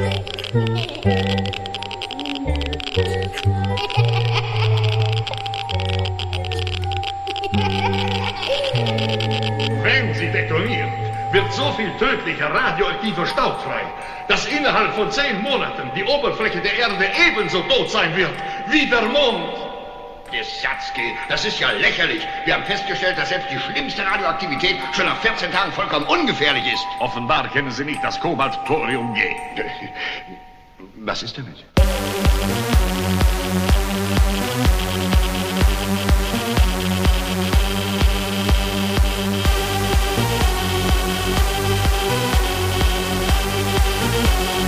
Einen Moment bitte, Mr. President. Kobalt-Thorium-G hat eine radioaktive Halbwertzeit von 93 Jahren. Wenn Sie circa 50 H-Bomben nehmen im 100-Megatonnen-Bereich und Sie koppeln sie mit Kobalt-Thorium-G, erzeugt das im Falle einer Explosion ein Weltuntergangsleichentuch. Eine tödliche Wolke von Radioaktivität, welche die Erde 93 Jahre einhüllt. Na, das war doch eine pure Kommunistenquatsch. Ich meine, reden wir doch mal Tacheles. Ich verstehe eins dabei nicht, Alexei. Droht der Premier damit, dieses Weltuntergangsding loszulassen, wenn wir die Flugzeuge nicht aufhalten können? Nein, Sir, das würde kein vernünftiger Mensch tun. Die Weltvernichtungsmaschine ist so konstruiert, dass sie automatisch detoniert. Einen Moment bitte, Mr. President.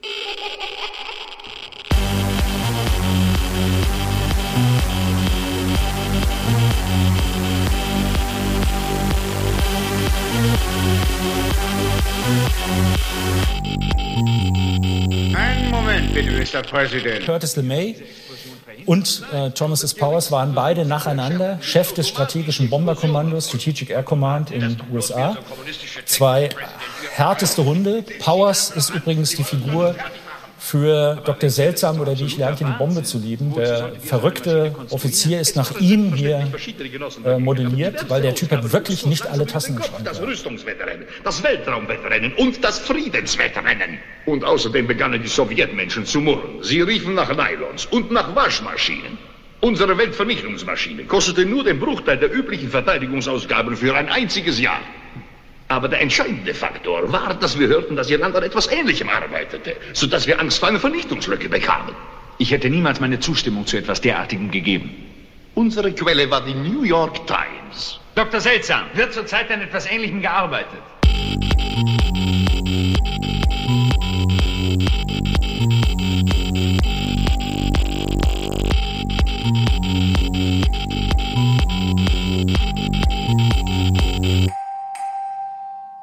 Aber wie ist es denn möglich, dass bei diesem Apparat eine Auslösung automatisch, eine Entschärfung aber vollkommen unmöglich ist? Mr. Präsident, es ist nicht allein möglich, wie Sie sagen, sondern es ist wesentlich. Das ist ja gerade der ganze Sinn dieser äh, Maschine, wissen Sie. Abschreckung ist die Kunst, im Hirn des Feindes vor dem Angriff des anderen Furcht zu erzeugen.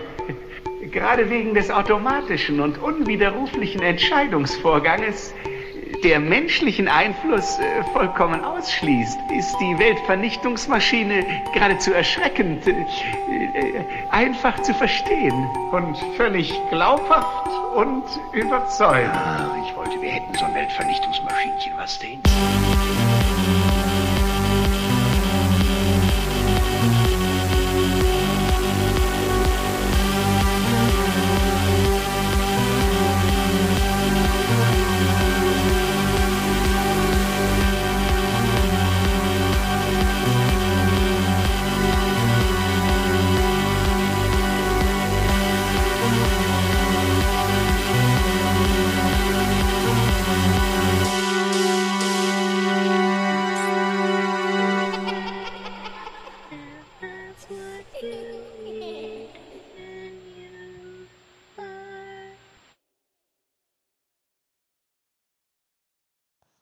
Hallo, liebe Alias Podcast Community, lieber Stefan. Ich wollte mal aus den diakonischen Kreisen einen Einblick geben, wie jetzt auf die Welle der Geflüchteten äh, reagiert wird, die durch diesen Krieg von Putin ausgelöst wird und was eventuell die Konsequenzen für die Ukraine langfristig sind. Es wurde ja schon im Podcast öfters angesprochen, dass äh, ja, Gehälter hier in Deutschland ganz, ganz anders sind als in der Ukraine. Und ähm, es sind jetzt viele junge Frauen, junge Männer, Frauen mit Kindern äh, auf dem Weg äh, in die europäischen Staaten. Und die Diakonie hat ja äh, gerade in der Altenhilfe, äh, in Krankenhäusern, in der Suchthilfe, Kinderbetreuung, also Kitas und so weiter, ähm, ja, ist sie einfach ein riesen Marktteilnehmer und äh, in diversen Arbeitsgruppen wurde jetzt quasi diese äh, Macht der Synergien äh, dazu genutzt oder soll dazu genutzt werden, quasi ähm, viele UkrainerInnen dazu zu motivieren, sich beispielsweise in der Altenhilfe zu engagieren. Sprich, wenn äh, in den Kommunen ähm, Wohnraum organisiert ist, ähm, dass dann ganz schnell über die Diakonien äh, Sprachkurse angeboten werden, äh, zum Beispiel für die ambulante Pflege auch äh, Ausbildungen inklusive Führerschein, ähm, damit einfach ähm, nach ein bis zwei Jahren äh, mögliche Arbeitskräfte vorhanden sind. Und ich sag's mal so, wenn man jetzt 100 Prozent, was kaum jemand leisten kann, nach diakonischen Tarifvertrag in der Altenhilfe arbeitet, ähm, verdient man brutto schon so um die, je nach Zulagen oder so, zwischen 2200 und 3000 Euro. Kommt auf das Umfeld an.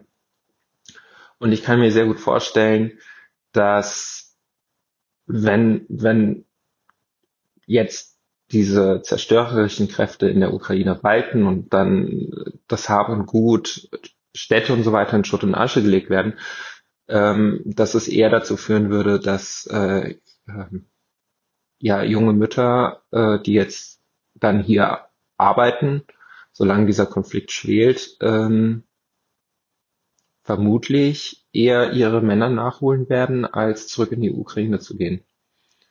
Und jetzt schlagen ganz viele Herzen und Gedanken äh, in meiner Brust. Und zwar einerseits finde ich es erstmal genial, dass dass äh, quasi ganz schnell überlegt wird, wie wir Geflüchteten hier ein würdiges Leben ermöglichen können. Auf der anderen Seite frage ich mich, wieso gab es das nicht in der Form und der Intensität bei dem Syrien-Konflikt? Dann ist es so, natürlich äh, ist da jetzt auch ein Eigennutz da, weil der äh, Arbeitnehmerinnenmarkt für Pflege ist quasi tot.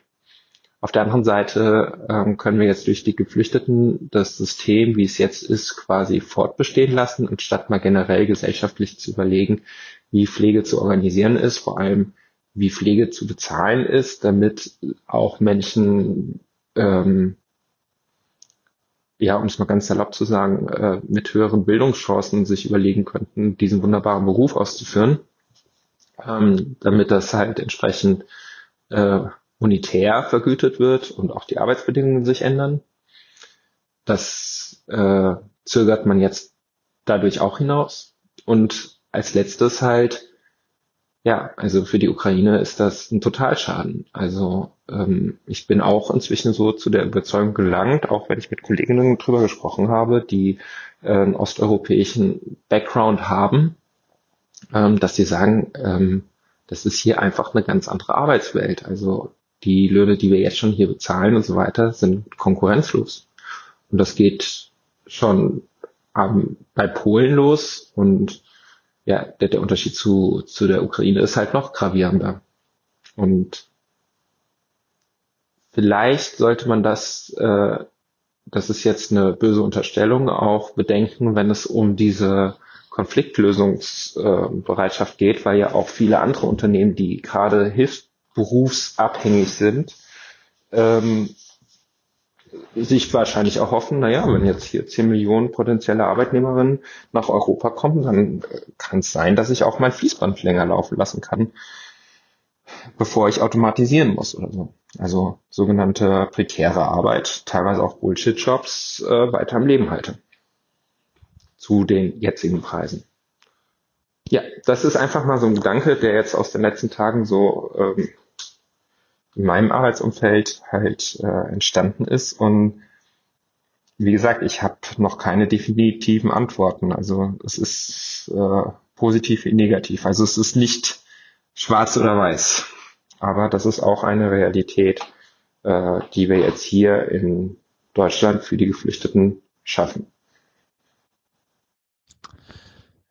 Liebe Aufwachen-Community, ich habe in letzter Zeit das Gefühl, dass sich die Klimabewegung, vor allem um Fridays for Future, ähm, sich zu sehr in gewisse Mikrokriege verliert, wie wir es ja auch letztens gesehen haben mit äh, diesem, an diesem Freitag jetzt, was ja auf äh, Social Media äh, trendete mit den äh, verfilzten Haaren, also dieser Dreadlock-Frisur, die dann nicht auftreten durfte wegen angeblicher äh, Cultural Appropriation.